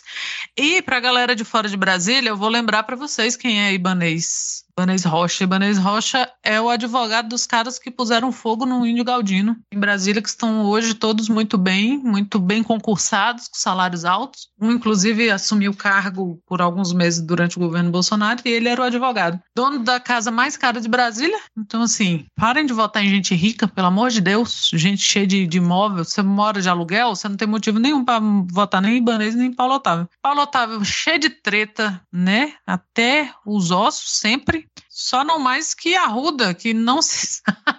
da outra vez eu tinha dito aqui que José Roberto Arruda, o fraudador de painel do Senado ia ser candidato, mas parece que foi impedido de novo. Eu acho que vai ficar nessa agonia, vai e volta. É bom que no meio do caminho perde, né? Voto, mas é marido de Flávia Arruda, né? Ex-ministra Flávia Arruda que tá aí na corrida pro Senado. Vamos ver. Leila do vôlei aqui, que era o. Meu Deus, gente, Leila do vôlei. É, essas são as escolhas de Brasília, não é à toa, né? Que é o lugar que. O único lugar no Brasil que Bolsonaro tá na frente e que, né, deve ser o lugar que mais tem funcionário público no Brasil. E olha as escolhas de voto né, dessa galera. Provando que concurso público não mede capacidade. Não mede capacidade nenhuma, muito menos mental. E nem então, torna estamos... todo mundo automaticamente esquerdista, apoiador do PT, né, cara? Como não, eles gostam de pregar, né, cara? É, e, e eles mesmos falam e eles mesmos estão atrás de cursinho, né, para passar em concurso. Estamos é. nessa situação aqui tenebrosa, eu acho que na Câmara, tanto distrital quanto federal, a gente consegue manter os nossos poucos quadros de esquerda, né? Que no caso é a Erika Cocai. E aí você tem o Fábio Félix, Leandro Graz está concorrendo ao, ao, governo agora, então perdemos um, um deputado aí. É, então esses quadros, esses poucos quadros de esquerda, a gente acho que consegue manter, consegue trocar um pelo outro, mas para governo, governo e Senado, estamos de mal a pior. A gente teve nesse governo do Ibanês os CRAS, os CRE, é, tudo, todo o aparato de, de, de, assistência ao trabalhador foi desmontado. Ele se aproveitou e muito bem do, das medidas de calamidade, né? Que para burlar é, licitação, essas coisas. Então a gente teve o hospital de campanha que levou três meses para ser construído e funcionou durante um mês e foi desmontado e depois foi reconstruído de novo, porque ele quis né, enfiar dinheiro no rabo dele, só pode, porque não faz sentido nenhum. Mas o que se vê aí nas TVs é que ele inaugurou hospital atrás de hospital, o que é mentira. Então, assim, ele não fez absolutamente nada e o que ele, o que era feito, ele demoliu. É um cara que vai deixar Brasília na terra arrasada. Mas Brasília, assim como todo lugar que é feito em cima do cemitério indígena, né? Tá literalmente tá sofrendo as consequências, porque puta merda. É, aqui na Paraíba saíram poucas pesquisas, inclusive eu dei, quando você pediu para a gente falar sobre os nossos estados, eu corri para o Google para procurar e eu não achei nenhuma matéria. Quem me salvou foi o, o Twitter e o Instagram, olha aí as redes sociais. A Opus Pesquisa, que foi divulgada no dia 13 de julho, foi a única pesquisa que eu encontrei, que mostra o atual governador da Paraíba, João Azevedo, na frente com 26%. João Azevedo, que é era vice de Ricardo Coutinho, o, o ex-governador da Paraíba.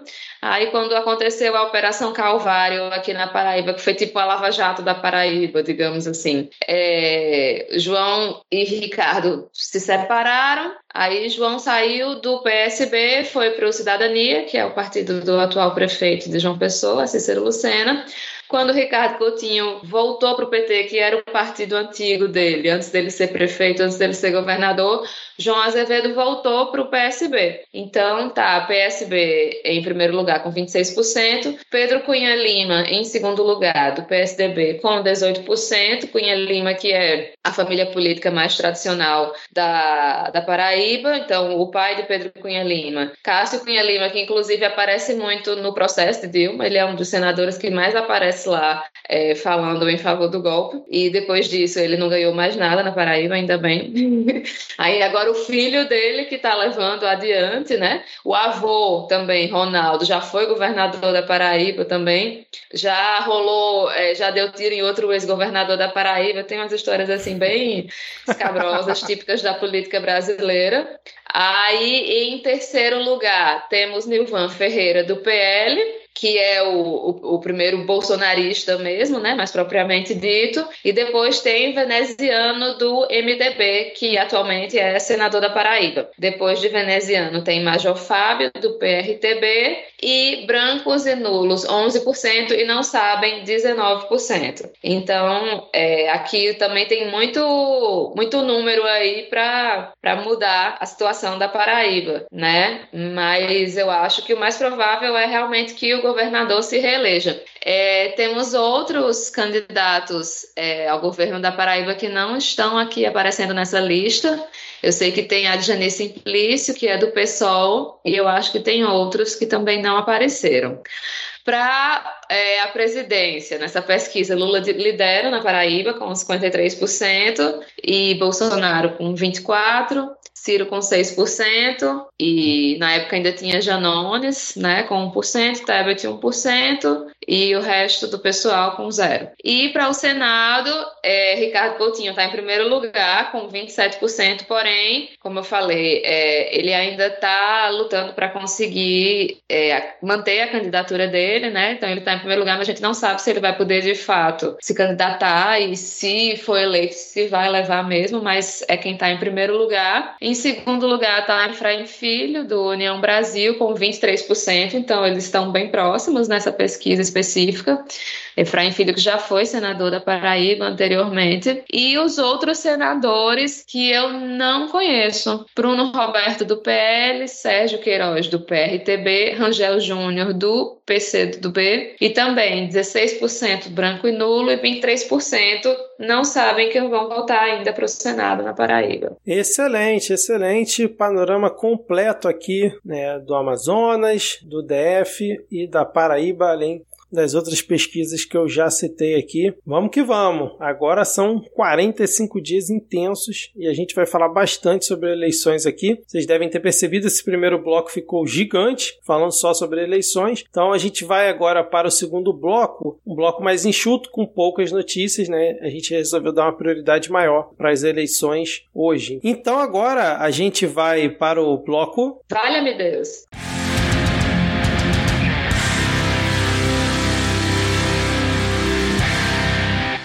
Bom, vamos então começar aqui nosso segundo bloco. Como eu falei, um bloco mais curto. É, a palhaçada do 7 de setembro que o Bolsonaro ia tentar fazer em Copacabana deu água de vez, né? Veio notícias que foi a Malu Gaspar que divulgou que o Bolsonaro desistiu da ideia e tal. Não desistiu porra nenhuma. Ele não pediu nada, o exército não pediu nada, eles viram que ia dar merda também, ia ser uma confusão do cacete e enfiaram o galho dentro, né? Que ah, desistiu, não, porque parece que o Bolsonaro desistiu né? E, e, deixou o pessoal do jeito que já estava antes para né, não, não causar muito tumulto. É que ele não tem força para fazer o que ele estava querendo fazer mesmo. A realidade é essa. Então, fim de papo sobre 7 de setembro em Copacabana de com Calil tanque. É, exatamente. cada vez mais realizável. Exatamente. A gente teve o ato lá no Largo São Francisco, né? A leitura da carta aos brasileiros e às brasileiras. Reuniu alguns milhares de pessoas. Eu confesso confesso que eu esperava mais gente lá no ato, mas assim, ter um número razoável.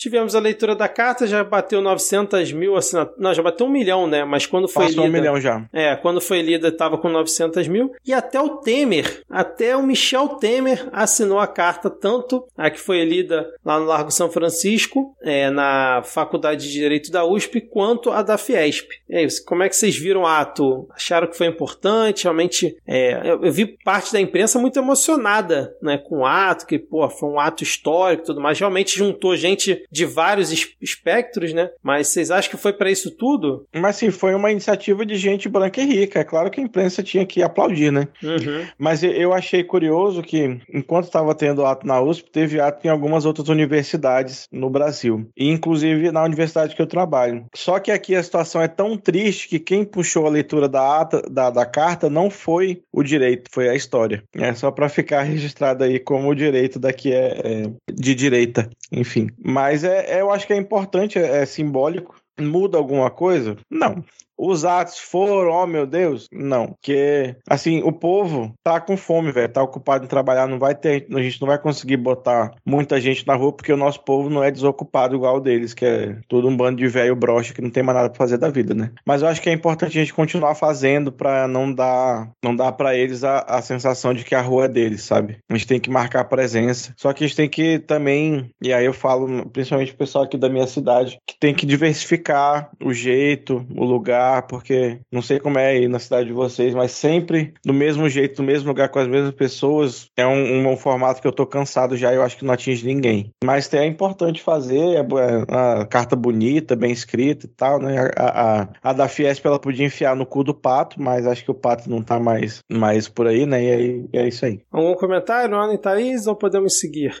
Não, eu acho que eu não tenho nada mais a acrescentar, não. Eu acho que vocês falaram que o pessoal da empresa ficou muito emocionado. Eu acho que emocionado é uma palavra bem adequada, porque realmente não. A gente já viu muitas, muitas movimentações muito grandes e, e essa não. Eu não sei se, se eu tô mais alheia, mas eu não consegui sentir muito essa importância toda, assim, sabe? Já teve tanta carta, já vi tanta carta de repúdio, tanta carta disso, já assinou tanta coisa que a pessoa fica uma coisa, uma sensação assim de, de déjà vu. Mas é isso, né? Apesar de, de não ser algo muito diferente do que já foi feito, essas coisas têm que continuar acontecendo de fato. E, enfim, é melhor que a imprensa fique emocionada do que ignorar totalmente. É, eu concordo com, com os dois. É, assim, é importante para marcar esse território, assim, é importante, porque imagina se tivesse sido feita uma carta para a democracia e tivesse dado 10 mil assinaturas, aí, aí já aí tinha deitado e rolado. Então é bom marcar isso. Porém, é muita assinatura e pouca rua. Eu acho que, que o sintoma, o que a gente sente, né, de, de ficou faltando alguma coisa, ficou faltando rua. Mas é o que o Diego falou, o povo tá com fome, sabe? Como é que você vai botar estudante na rua, você vai botar trabalhador na rua, você vai. Então foi um foi simbólico, mas foi mais simbólico do que do que rua, do que militância, do que até porque, né, assinar a carta do lado do Temer, eu não sei se eu iria pra rua também não. Ah, foda-se o Temer. Sabe? o cara é o que fazemos nas sombras, ele aparece assim nos momentos bizarros aí assina uma carta.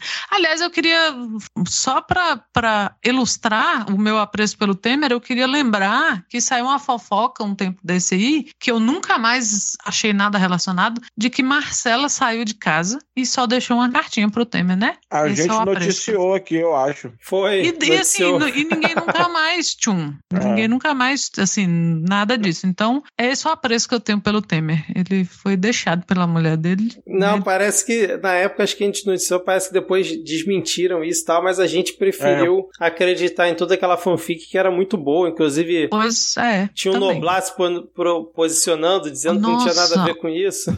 O, o Noblar, todo oi casado, ele é. Nossa senhora. É, então, cara. assim, é o- se não foi o que aconteceu, é o que eu desejo pra Michel Temer. Então, Não, o que eu achei bizarro no Temer é que eu acho que ele foi o único que tirou foto assinando a assinando. carta. Cara, É verdade. E é saiu na foto. Né? Que, que impressionante. Mas eu acho, sinceramente, assim, não é só minha birra com o Temer. Eu acho que de todos que assinaram, né? O menos importante ou, ou o mais sem importância foi ele. Foi tanto que teve que tirar uma foto, né? Porque esse é o lugar que o golpista merece, assim. Porque ficou cômico ele ter assinado a carta. Todo mundo falou dessa assinatura, veiculou essa assinatura da carta com esse tom folclórico. Porque é isso que ele vai virar, folclore. É o meu desejo para ele. Perfeito, perfeito. Vamos seguir então aqui com a nossa pauta, porque Mamãe Falei está sendo cogitado para participar da Fazenda, cara. Então, assim, mais uma profecia que o Midcast é, quase consegue cravar, porque a gente comentou aqui diversas vezes que ele provavelmente ia virar uma subcelebridade, alguma coisa assim. É, então tá sendo cogitado para Fazenda, mas eu já tô vendo aqui que tem uma outra notícia do Jornal de Brasília, dizendo que ele está descartado da Fazenda. Uma notícia de hoje. Então, fica aqui essa coluna de fofoca sobre Arthur Duval na Fazenda, que. Uma deliciosa não notícia. Uma não notícia, exatamente. Faz tempo que a gente não tinha, né? Lembra quando a gente tinha várias não notícias, Sim. né? E assim, eu torço para que nem isso ele consiga, né? Mas vamos é, atualizar, talvez, no futuro, caso realmente se concretize. Ah, eu acho um bom sinal ter uma não notícia, quer dizer que a gente está está caminhando para algo mais próximo, mais distante dessa loucura que a gente tinha de ter sempre notícia. É, pois é, cara. E aí fechamos então o último tópico com Braga Neto e militares do governo receberam super salários de até um milhão no auge da pandemia. O Braga Bosta Neto recebeu 926 mil em dois meses de 2020. Foram 120 mil reais pagos em um único mês. E aí também nessa lista né, temos o Luiz Eduardo Ramos, é, ministro da Secretaria-Geral da Presidência, e o ex-ministro de Minas e Energia, Bento Albuquerque. E aí tem outras figuras também na Marinha e tudo mais. Mas o que eu achei muito curioso é. Quer ver? Tem uma parte aqui da reportagem do Estadão. Esse levantamento foi feito pelo Elias Vaz, que é o deputado deputado, acho que do PSB, né, que é o mesmo que levantou a questão do Viagra, das próteses penianas, ele é que sempre está de olho. Eu achei curioso esse trecho aqui, ó. Na Marinha também há valores pagos num único mês superiores a um milhão. O tenente brigadeiro da reserva Junichi Saito, percebam, da reserva, ex-comandante da aeronáutica, recebeu um montante bruto de 1,4 milhão em abril de 2020, enquanto o salário habitual é de 35 mil reais. Aí olha só, a Marinha contesta o valor divulgado pelo próprio governo e diz que o correto é 717 mil. Como se fosse ah, assim tá. um valor Agora tranquilo, né, sim, né, cara? Não. Para um cara que tá na reserva, né? É isso aí, e é aí... tirando imposto de renda. E vai ficar pairando no ar a piada do brigadeiro caro demais. Vai ficar só pairando, ninguém vai fazer.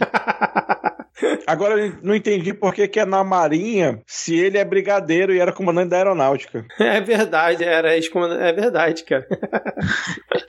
Porque na Marinha acho que é almirante, né? Um negócio desse assim. Brigadeira no, no, no é, na, na, aeronáutica mesmo. É. Aí tá dizendo aqui, ó, em 2019, no primeiro ano de governo Bolsonaro, né, ele apresentou um projeto de lei que aumentou os benefícios pagos a militares. A indenização paga quando eles são transferidos para a reserva, por exemplo, subiu de 4 para 8 vezes o valor do soldo. O gasto com salários aumentou de 75 bilhões em 2019 para 86 bilhões. Esse é o custo do nosso glorioso exército, das Forças Armadas como um todo, né? Não, peraí, o povo vai pra reserva e ainda recebe indenização? É isso? É, pelos claro. serviços prestados pelo país, pô. Você Ai, dedicou a sua, a sua vida pelo país. A pintar entendeu? calçada. É muito difícil pintar calçada. E se meter nas eleições. Imagina, tem que ganhar 700 mil mesmo pra fazer isso. É isso aí, cara. A mamata dos milicos é, parece que é eterna, né? Isso aí nunca muda. Hein? Eu vou, eu vou aproveitar governo, isso aqui. Governo. Vou aproveitar isso aqui pra dar um recado. Ô Lula, já puxou um tucano pra, pra dentro do governo mesmo, puxa o FH FHC e bota de ministro da defesa. Foda-se. Quero ver, quero ver aqueles carros blindados da Maria peidar cinco vezes mais fumaça, filho da puta. E o único, o principal erro de FHC foi sucatear pouco as Forças Armadas. FHC, ministro da Defesa, imagina, cara. Ai, ai. Bom, então chegamos aqui ao final do nosso episódio e vamos agora para o nosso momento dos salves e depois dicas culturais. Deixa eu começar aqui pela Marina Dias, que disse: Peço um salve a todos os com consciência de votar em candidato defensor da democracia e peço muita paciência para aturar os que ainda não entenderam que não se defende e nem se idolatra bilionário. Ana Raíssa comentou isso hoje, inclusive, né? E um cheiro para cada um da bancada porque a carência é forte, mas a gente se abraça então, um salve aí para você, Marina. Arroba Maclear, vim propor que, além de salves, tivesse um momento anti-salves. Um momento para que os ouvintes amaldiçoem terceiros. Eu, por exemplo, descobri hoje que aquele velho maldito não para de criar novas sagas ao invés de terminar aqueles dois que faltam para terminar as crônicas de Gelo e Fogo. Quero muito amaldiçoar Gente. esse cretino maldito, mas pra Eu minha bancada falei pra- rapidinho, mas pra Ah. minha bancada linda, só quero mandar amor mesmo. Eu já cansei de avisar que o velho buchudo, que é o, o Martin, pra quem não sabe, né, o autor do Game of Thrones, depois começou a ganhar dinheiro, ele só quer saber de usar droga e, e, e- e usar a droga, gente. Ele não quer saber de trabalhar, não. Já cagaram a porra da obra dele, fizeram um final bosta na HBO. Pra que caralho ele vai se dar o, tra- o trabalho de escrever o final que presta? Para com isso, aceita que é o. é, faz como eu fiz quando eu descobri que o Franz Kafka não terminou de escrever o processo, não termine de ler. Seguindo aqui, ó, arroba Rosematos18. Mila manda um salve para toda a bancada. Mila é uma gata caramelo, é isso? Uma gata caramelo. É uma gata caramelo? Ai, meu Deus. Melhores salves. Então, salve aí da Mila pra gente. Salve também, Rose. Descriarte Podcast. Um grande abraço para essa bancada linda. Como sempre, será um excelente episódio. Quero mandar um beijo para todos os trabalhadores do IBGE, incluindo minha mãe, que é recenseadora. Gente, eu eh, respondi pesquisa do IBGE. Esperava mais, mas para os trabalhadores que estão aí batendo em porta e falando com gente, um beijo para vocês. E foi a segunda vez na minha vida que eu respondi IBGE. Me sinto muito cidadã. Tamara, tá maravilhosa. Meu aniversário é hoje. Quero aquele parabéns que só vocês sabem cantar. E também mandar um beijo pro meu mozão, o menino Ney. Ouvimos vocês juntos, é nosso programinha de casal. Adoramos o otimismo do Rodrigo. Ai, deve ser um casal muito animado. Beijo em todos vocês. Marina Duarte Fonseca. Desta vez peço um parabéns descoordenado para minha sobrinha Luísa Fonseca, que está completando 17 anos amanhã. E um salve para essa bancada maravilhosa. Já dois, hein? E Rafael Lobate. Um salve para o Diego, que só voltou ao programa depois que apurou quem era o Janones. Virou pré-requisito pra ele poder voltar, tive, né? que, tive que ir a Brasília apurar quem era. o- E louco, ele veio aqui ver o Janones. Se eram Janones de verdade. E só. O Janones, Janones, que rapidão, que pelo, pelo papel que vem desempenhando é o anti-Carluxo, né? É o cara que manja da, Ô, dos- louco! Sim, e mesmo. das é, redes sociais, só que com o sentido e. e- é o Carluxo do bem, né, cara? Exatamente. e só confirmando aqui que a gente estava comentando semana passada, o Janones vem como candidato, sim, a deputado federal. Pô, quando você falou vem, eu achei que ele vem sim ao midcast. Ele dizer, porra, sim. Ah, Mas se chamar, eu acho que ele vem, viu? Ele É. ele é desses que é arroz de ele parece ser arroz de festa de, de internet. Tava no Space Jair, hoje tava com quase 4 mil pessoas lá, cara, no Space Jair, impressionante. Parece que no momento que teve um momento lá que ela falou, que se eu não me engano, era o maior space do Twitter no mundo, assim, naquele, naquele horário. Sensacional. É, Denis Almeida pediu um grande abraço para todos da bancada, desejando uma ótima cobertura destas eleições. Ele aí, Denis descobriu que esse episódio ia ser já especial de começo de eleições. Esther, salve bancada maravilhosa, seja ela qual for, cada episódio uma surpresa, um podcast Kinder Ovo, beijos para vocês. Podcast Kinder Ovo, mas o Midcast é mais barato do que comprar um Kinder Ovo, então apoiem o Midcast. Caraca! que gancho sensacional. Puta merda. Parabéns, Thaís. Obrigada. Anderson Kogo, opa, um grande abraço a vocês e ao meu primo Douglas e ao meu aluno Thierry, que disse que começaria a escutar. Olha aí, Thierry, não sei de que é aluno, não sei se é de escola, de universidade, mas com certeza suas notas vão melhorar agora que você está escutando o podcast, Thierry. Thierry, que pode até ser o cantor Thierry, né? E, e aí Ou- pega aulas aí de canto com o Anderson Kogo. Por que não? Criar essa fica aqui e agora é verdade. foda-se. Ou Thierry Figueira, né? Thierry Figueira também é uma opção, né? Essa é só pra galera mais velha, que os zoomers não sabem tinha- quem é Thierry Figueira. Eu tinha pensado primeiramente no Thierry Figueira, pra não te deixar sozinho nessa aí, Vitor. Talvez o nome de Thierry seja por causa de Thierry Figueira, não sabemos. Sim. E Transpod RJ, salve, salve Transpod. Seguindo aqui, o Daniel Figueiredo pedi- pediu um salve para Daniel Figueiredo, escutando o podcast podcast da Paraíba. Um beijo.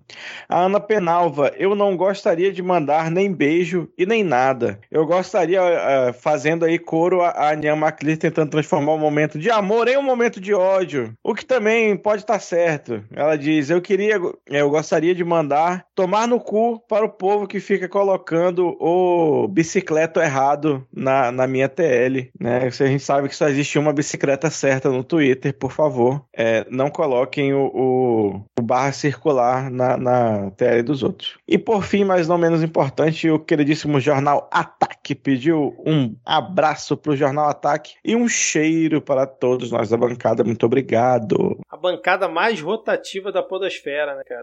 Sem é perder a pessoa qualidade. não deixar de ouvir, porque ela nunca sabe quem vai estar, que ela vai ter que ouvir. saber. É, exatamente, cara. É, deixa eu começar dicas culturais. Eu, eu não pensei em nada. ô, Oi. os parabéns. Putz, cara, eu, eu que sou, né, o maior incentivador dos parabéns, vivo esquecendo os parabéns. É um absurdo. E não vou cortar isso, vou manter aqui pro ouvinte ver a realidade dos fatos.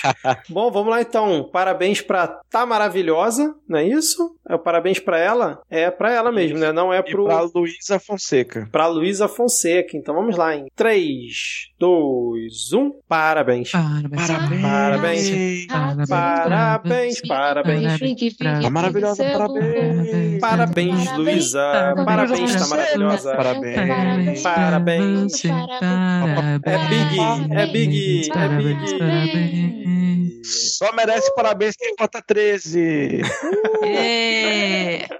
Sensacional. É, eu não pensei em nenhuma dica, então eu vou indicar a reportagem que estava na nossa pauta, a gente teve que cortar aqui por conta do tempo avançado de gravação, que são ali os poços do fungo presidencial, né, uma reportagem feita pelo Estadão, mostrando que o governo Bolsonaro saiu abrindo poço, principalmente no Nordeste, e deixou diversas e diversas obras pela metade, sem funcionar o poço, sem bomba, o poço lacrado, fez toda uma propaganda que era o caminho das águas, né? Fez todo um, um escarcel. Bolsonaro é, teve pelo Nordeste divulgando várias dessas ações e, na verdade, a maioria delas está parada, eles estão abrindo novas licitações, mesmo com muitas paradas ainda, e várias licitações o Estadão identificou que tem indícios de que possa ter tido favorecimento. Então, é, editais genéricos onde empresas se organizaram para poder vencer a licitação, empresa que não tem know-how nisso. Então, assim, mais um escândalo nesse governo sem corrupção, né, cara, que é o governo Bolsonaro, que a gente fala aqui toda semana. Então, leiam aí é, essa reportagem do Estadão. É, minha dica de sempre, né? Escutem os Pós-Leitura, um podcast quinzenal que a gente fala de literatura, eu e o Lucas Mota. É, a gente está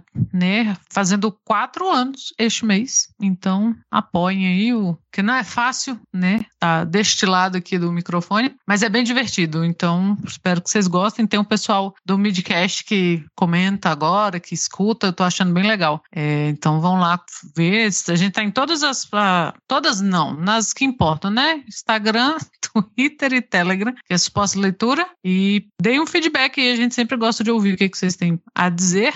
E por falar em literatura, eu vou deixar uma dica que eu não vou seguir, porque é só pra galera de São Paulo. Este ano Saramago está, estaria fazendo 100 anos. Está, né? Porque essas pessoas não se acabam. O grande Saramago. É, então, no, quem tiver em São Paulo, Sesc Pinheiros, Saramago 100 anos, uma homenagem, né? A Pilar Del Rio, que é que foi a esposa do Saramago, que é tradutora dele e é presidenta do Instituto Saramago, vai estar lá. Vão ter umas leituras, né, de, de excertos das, das obras do Saramago e tal. Então, quem puder acompanhar, faça esse favor a si mesmo e leiam Saramago. Fica aí essa, essa dica de vida. E a gente vai deixar linkado também, eu vou pedir pro Vitor deixar o, o link do. Vai deixar linkado o link, né? A gente vai deixar o episódio do Evárzia do Carapanã, que eu e a Thaís comentamos mais cedo aqui no episódio, que chama Otimismo da Vontade. E é muito legal, assim, muito legal, principalmente para quem tá nessa de comentar e acompanhar política, pelo menos desde 2018. Então escutem o Carapanã. Eu não, não fazia a menor ideia do que eu ia indicar. O bom é que eu gravo aqui dentro da livraria, então eu olho assim ao redor, ah, achei aqui uma coisa. Então, eu para quem gosta de jogo de tabuleiro, eu vou indicar um, um jogo que tem aqui na Miramar Livros, caso alguém se interesse, mas que é um jogo, jogo que foi lançado pelas editoras Boitempo e Autonomia Literária, que é Capital, quem ganhará a luta de classes. Então, é um jogo de tabuleiro assim, meio, não, obviamente não é banco imobiliário, mas é mais ou menos essa essa coisa, né? Tem, então tem as cartas dominantes, tem as cartas dominados. E aí, para você que gosta, você que quer curtir aí com seus amigos, surgir uma sugestão aí de jogo. Eu, por exemplo, adoro, tô doida que algum amigo meu compre esse jogo para eu poder jogar com ele. e eu também queria indicar um, um estúdio que tem muita música assim legal. Geralmente o som deles assim é mais um, um soul music que é o Daptone Record, escreve D-A-P-T-O-N-E. Então tem muitos artistas interessantes lá, muito bons. Inclusive, a banda do, do Daptone, os Dap Kings, eles tocaram com Amy Winehouse no, no melhor álbum dela, que foi o Back to Black. E a minha cantora favorita, infelizmente já falecida, do, do Daptone, é a Sharon Jones. Então eu indico aí escutar Sharon Jones and the Dap Kings. E aí tudo que vê da Deptone é de altíssima qualidade. Finalizando aqui, eu vou dar duas dicas de, de vida aí, né? Que a primeira é vão ao dentista, tá bom? O brasileiro, o Brasil é famosíssimo por ter. Fui hoje, dentes, inclusive, Diego. Por, eu vou já contar o, o, porquê da minha dica. Né? O Brasil é famoso aí por ter pessoas com dentes bonitos e cuidados, porque tem dentista de graça lá na casinha do SUS. Então vai lá na sua OBS mais próxima. Porque hoje eu tomei um susto achando que tinha perdido um pedaço de um dente. E, na verdade, era um pedaço de tártaro que tinha se soltado. Então vão ao dentista. Eu fiquei muito aliviado que não foi, mas na hora o susto foi grande. e a segunda dica que eu dou é, é falem com seus parentes sobre votos no legislativo. Porque não adianta votar 13 e aí chegar lá na hora do legislativo e apertar 22, apertar 44, apertar 10, entendeu? Então conversem também sobre os votos legislativos. Eu sei que é um pouco mais difícil. O legislativo a gente ainda vai muito por aquela questão de quem, ah, teve um fulano que deu uma cesta básica para minha tetravó da parte de, do pai. E aí tem muito disso, né? A molecada mais jovem não costuma se ligar muito, acaba seguindo muito a influência dos mais velhos. E é isso então, tentem fazer aí os seus parentes votarem em pessoas é, minimamente razoáveis pro legislativo, porque nós vamos precisar pra caralho, porque agora com essa loucura de que, que tá as emendas no Congresso, vai ser difícil negociar qualquer coisa. Excelente! Então fechamos aqui mais esse episódio gigante. Ó, semana que vem não tem um episódio, como vocês estão acostumados, mas terão quatro episódios da cobertura das entrevistas dos presidenciáveis no Jornal Nacional. Episódios mais curtos, mas quatro episódios. Então Divulgue o Midcast para os seus amigos, para os seus parentes. Tente apoiar, se possível, no PicPay e no Padrim, que eu acho que eu esqueci de falar hoje, né? Agora que eu tô lembrando. Mas assim, divulgue o Midcast e faça a nossa audiência bombar, né? Subir mais do que o astronauta Marcos Pontes, principalmente na próxima semana, que vai ser essa força-tarefa aí para cobrir os quatro dias, beleza? Então, valeu, Thaís, valeu, Ana, valeu, Diego, e até a próxima semana. Tchau, tchau. Valeu. Tchau, tchau. Valeu. Tchau, tchau. Mandem dica de drinking games aí pra gente ver as, os debates, as entrevistas.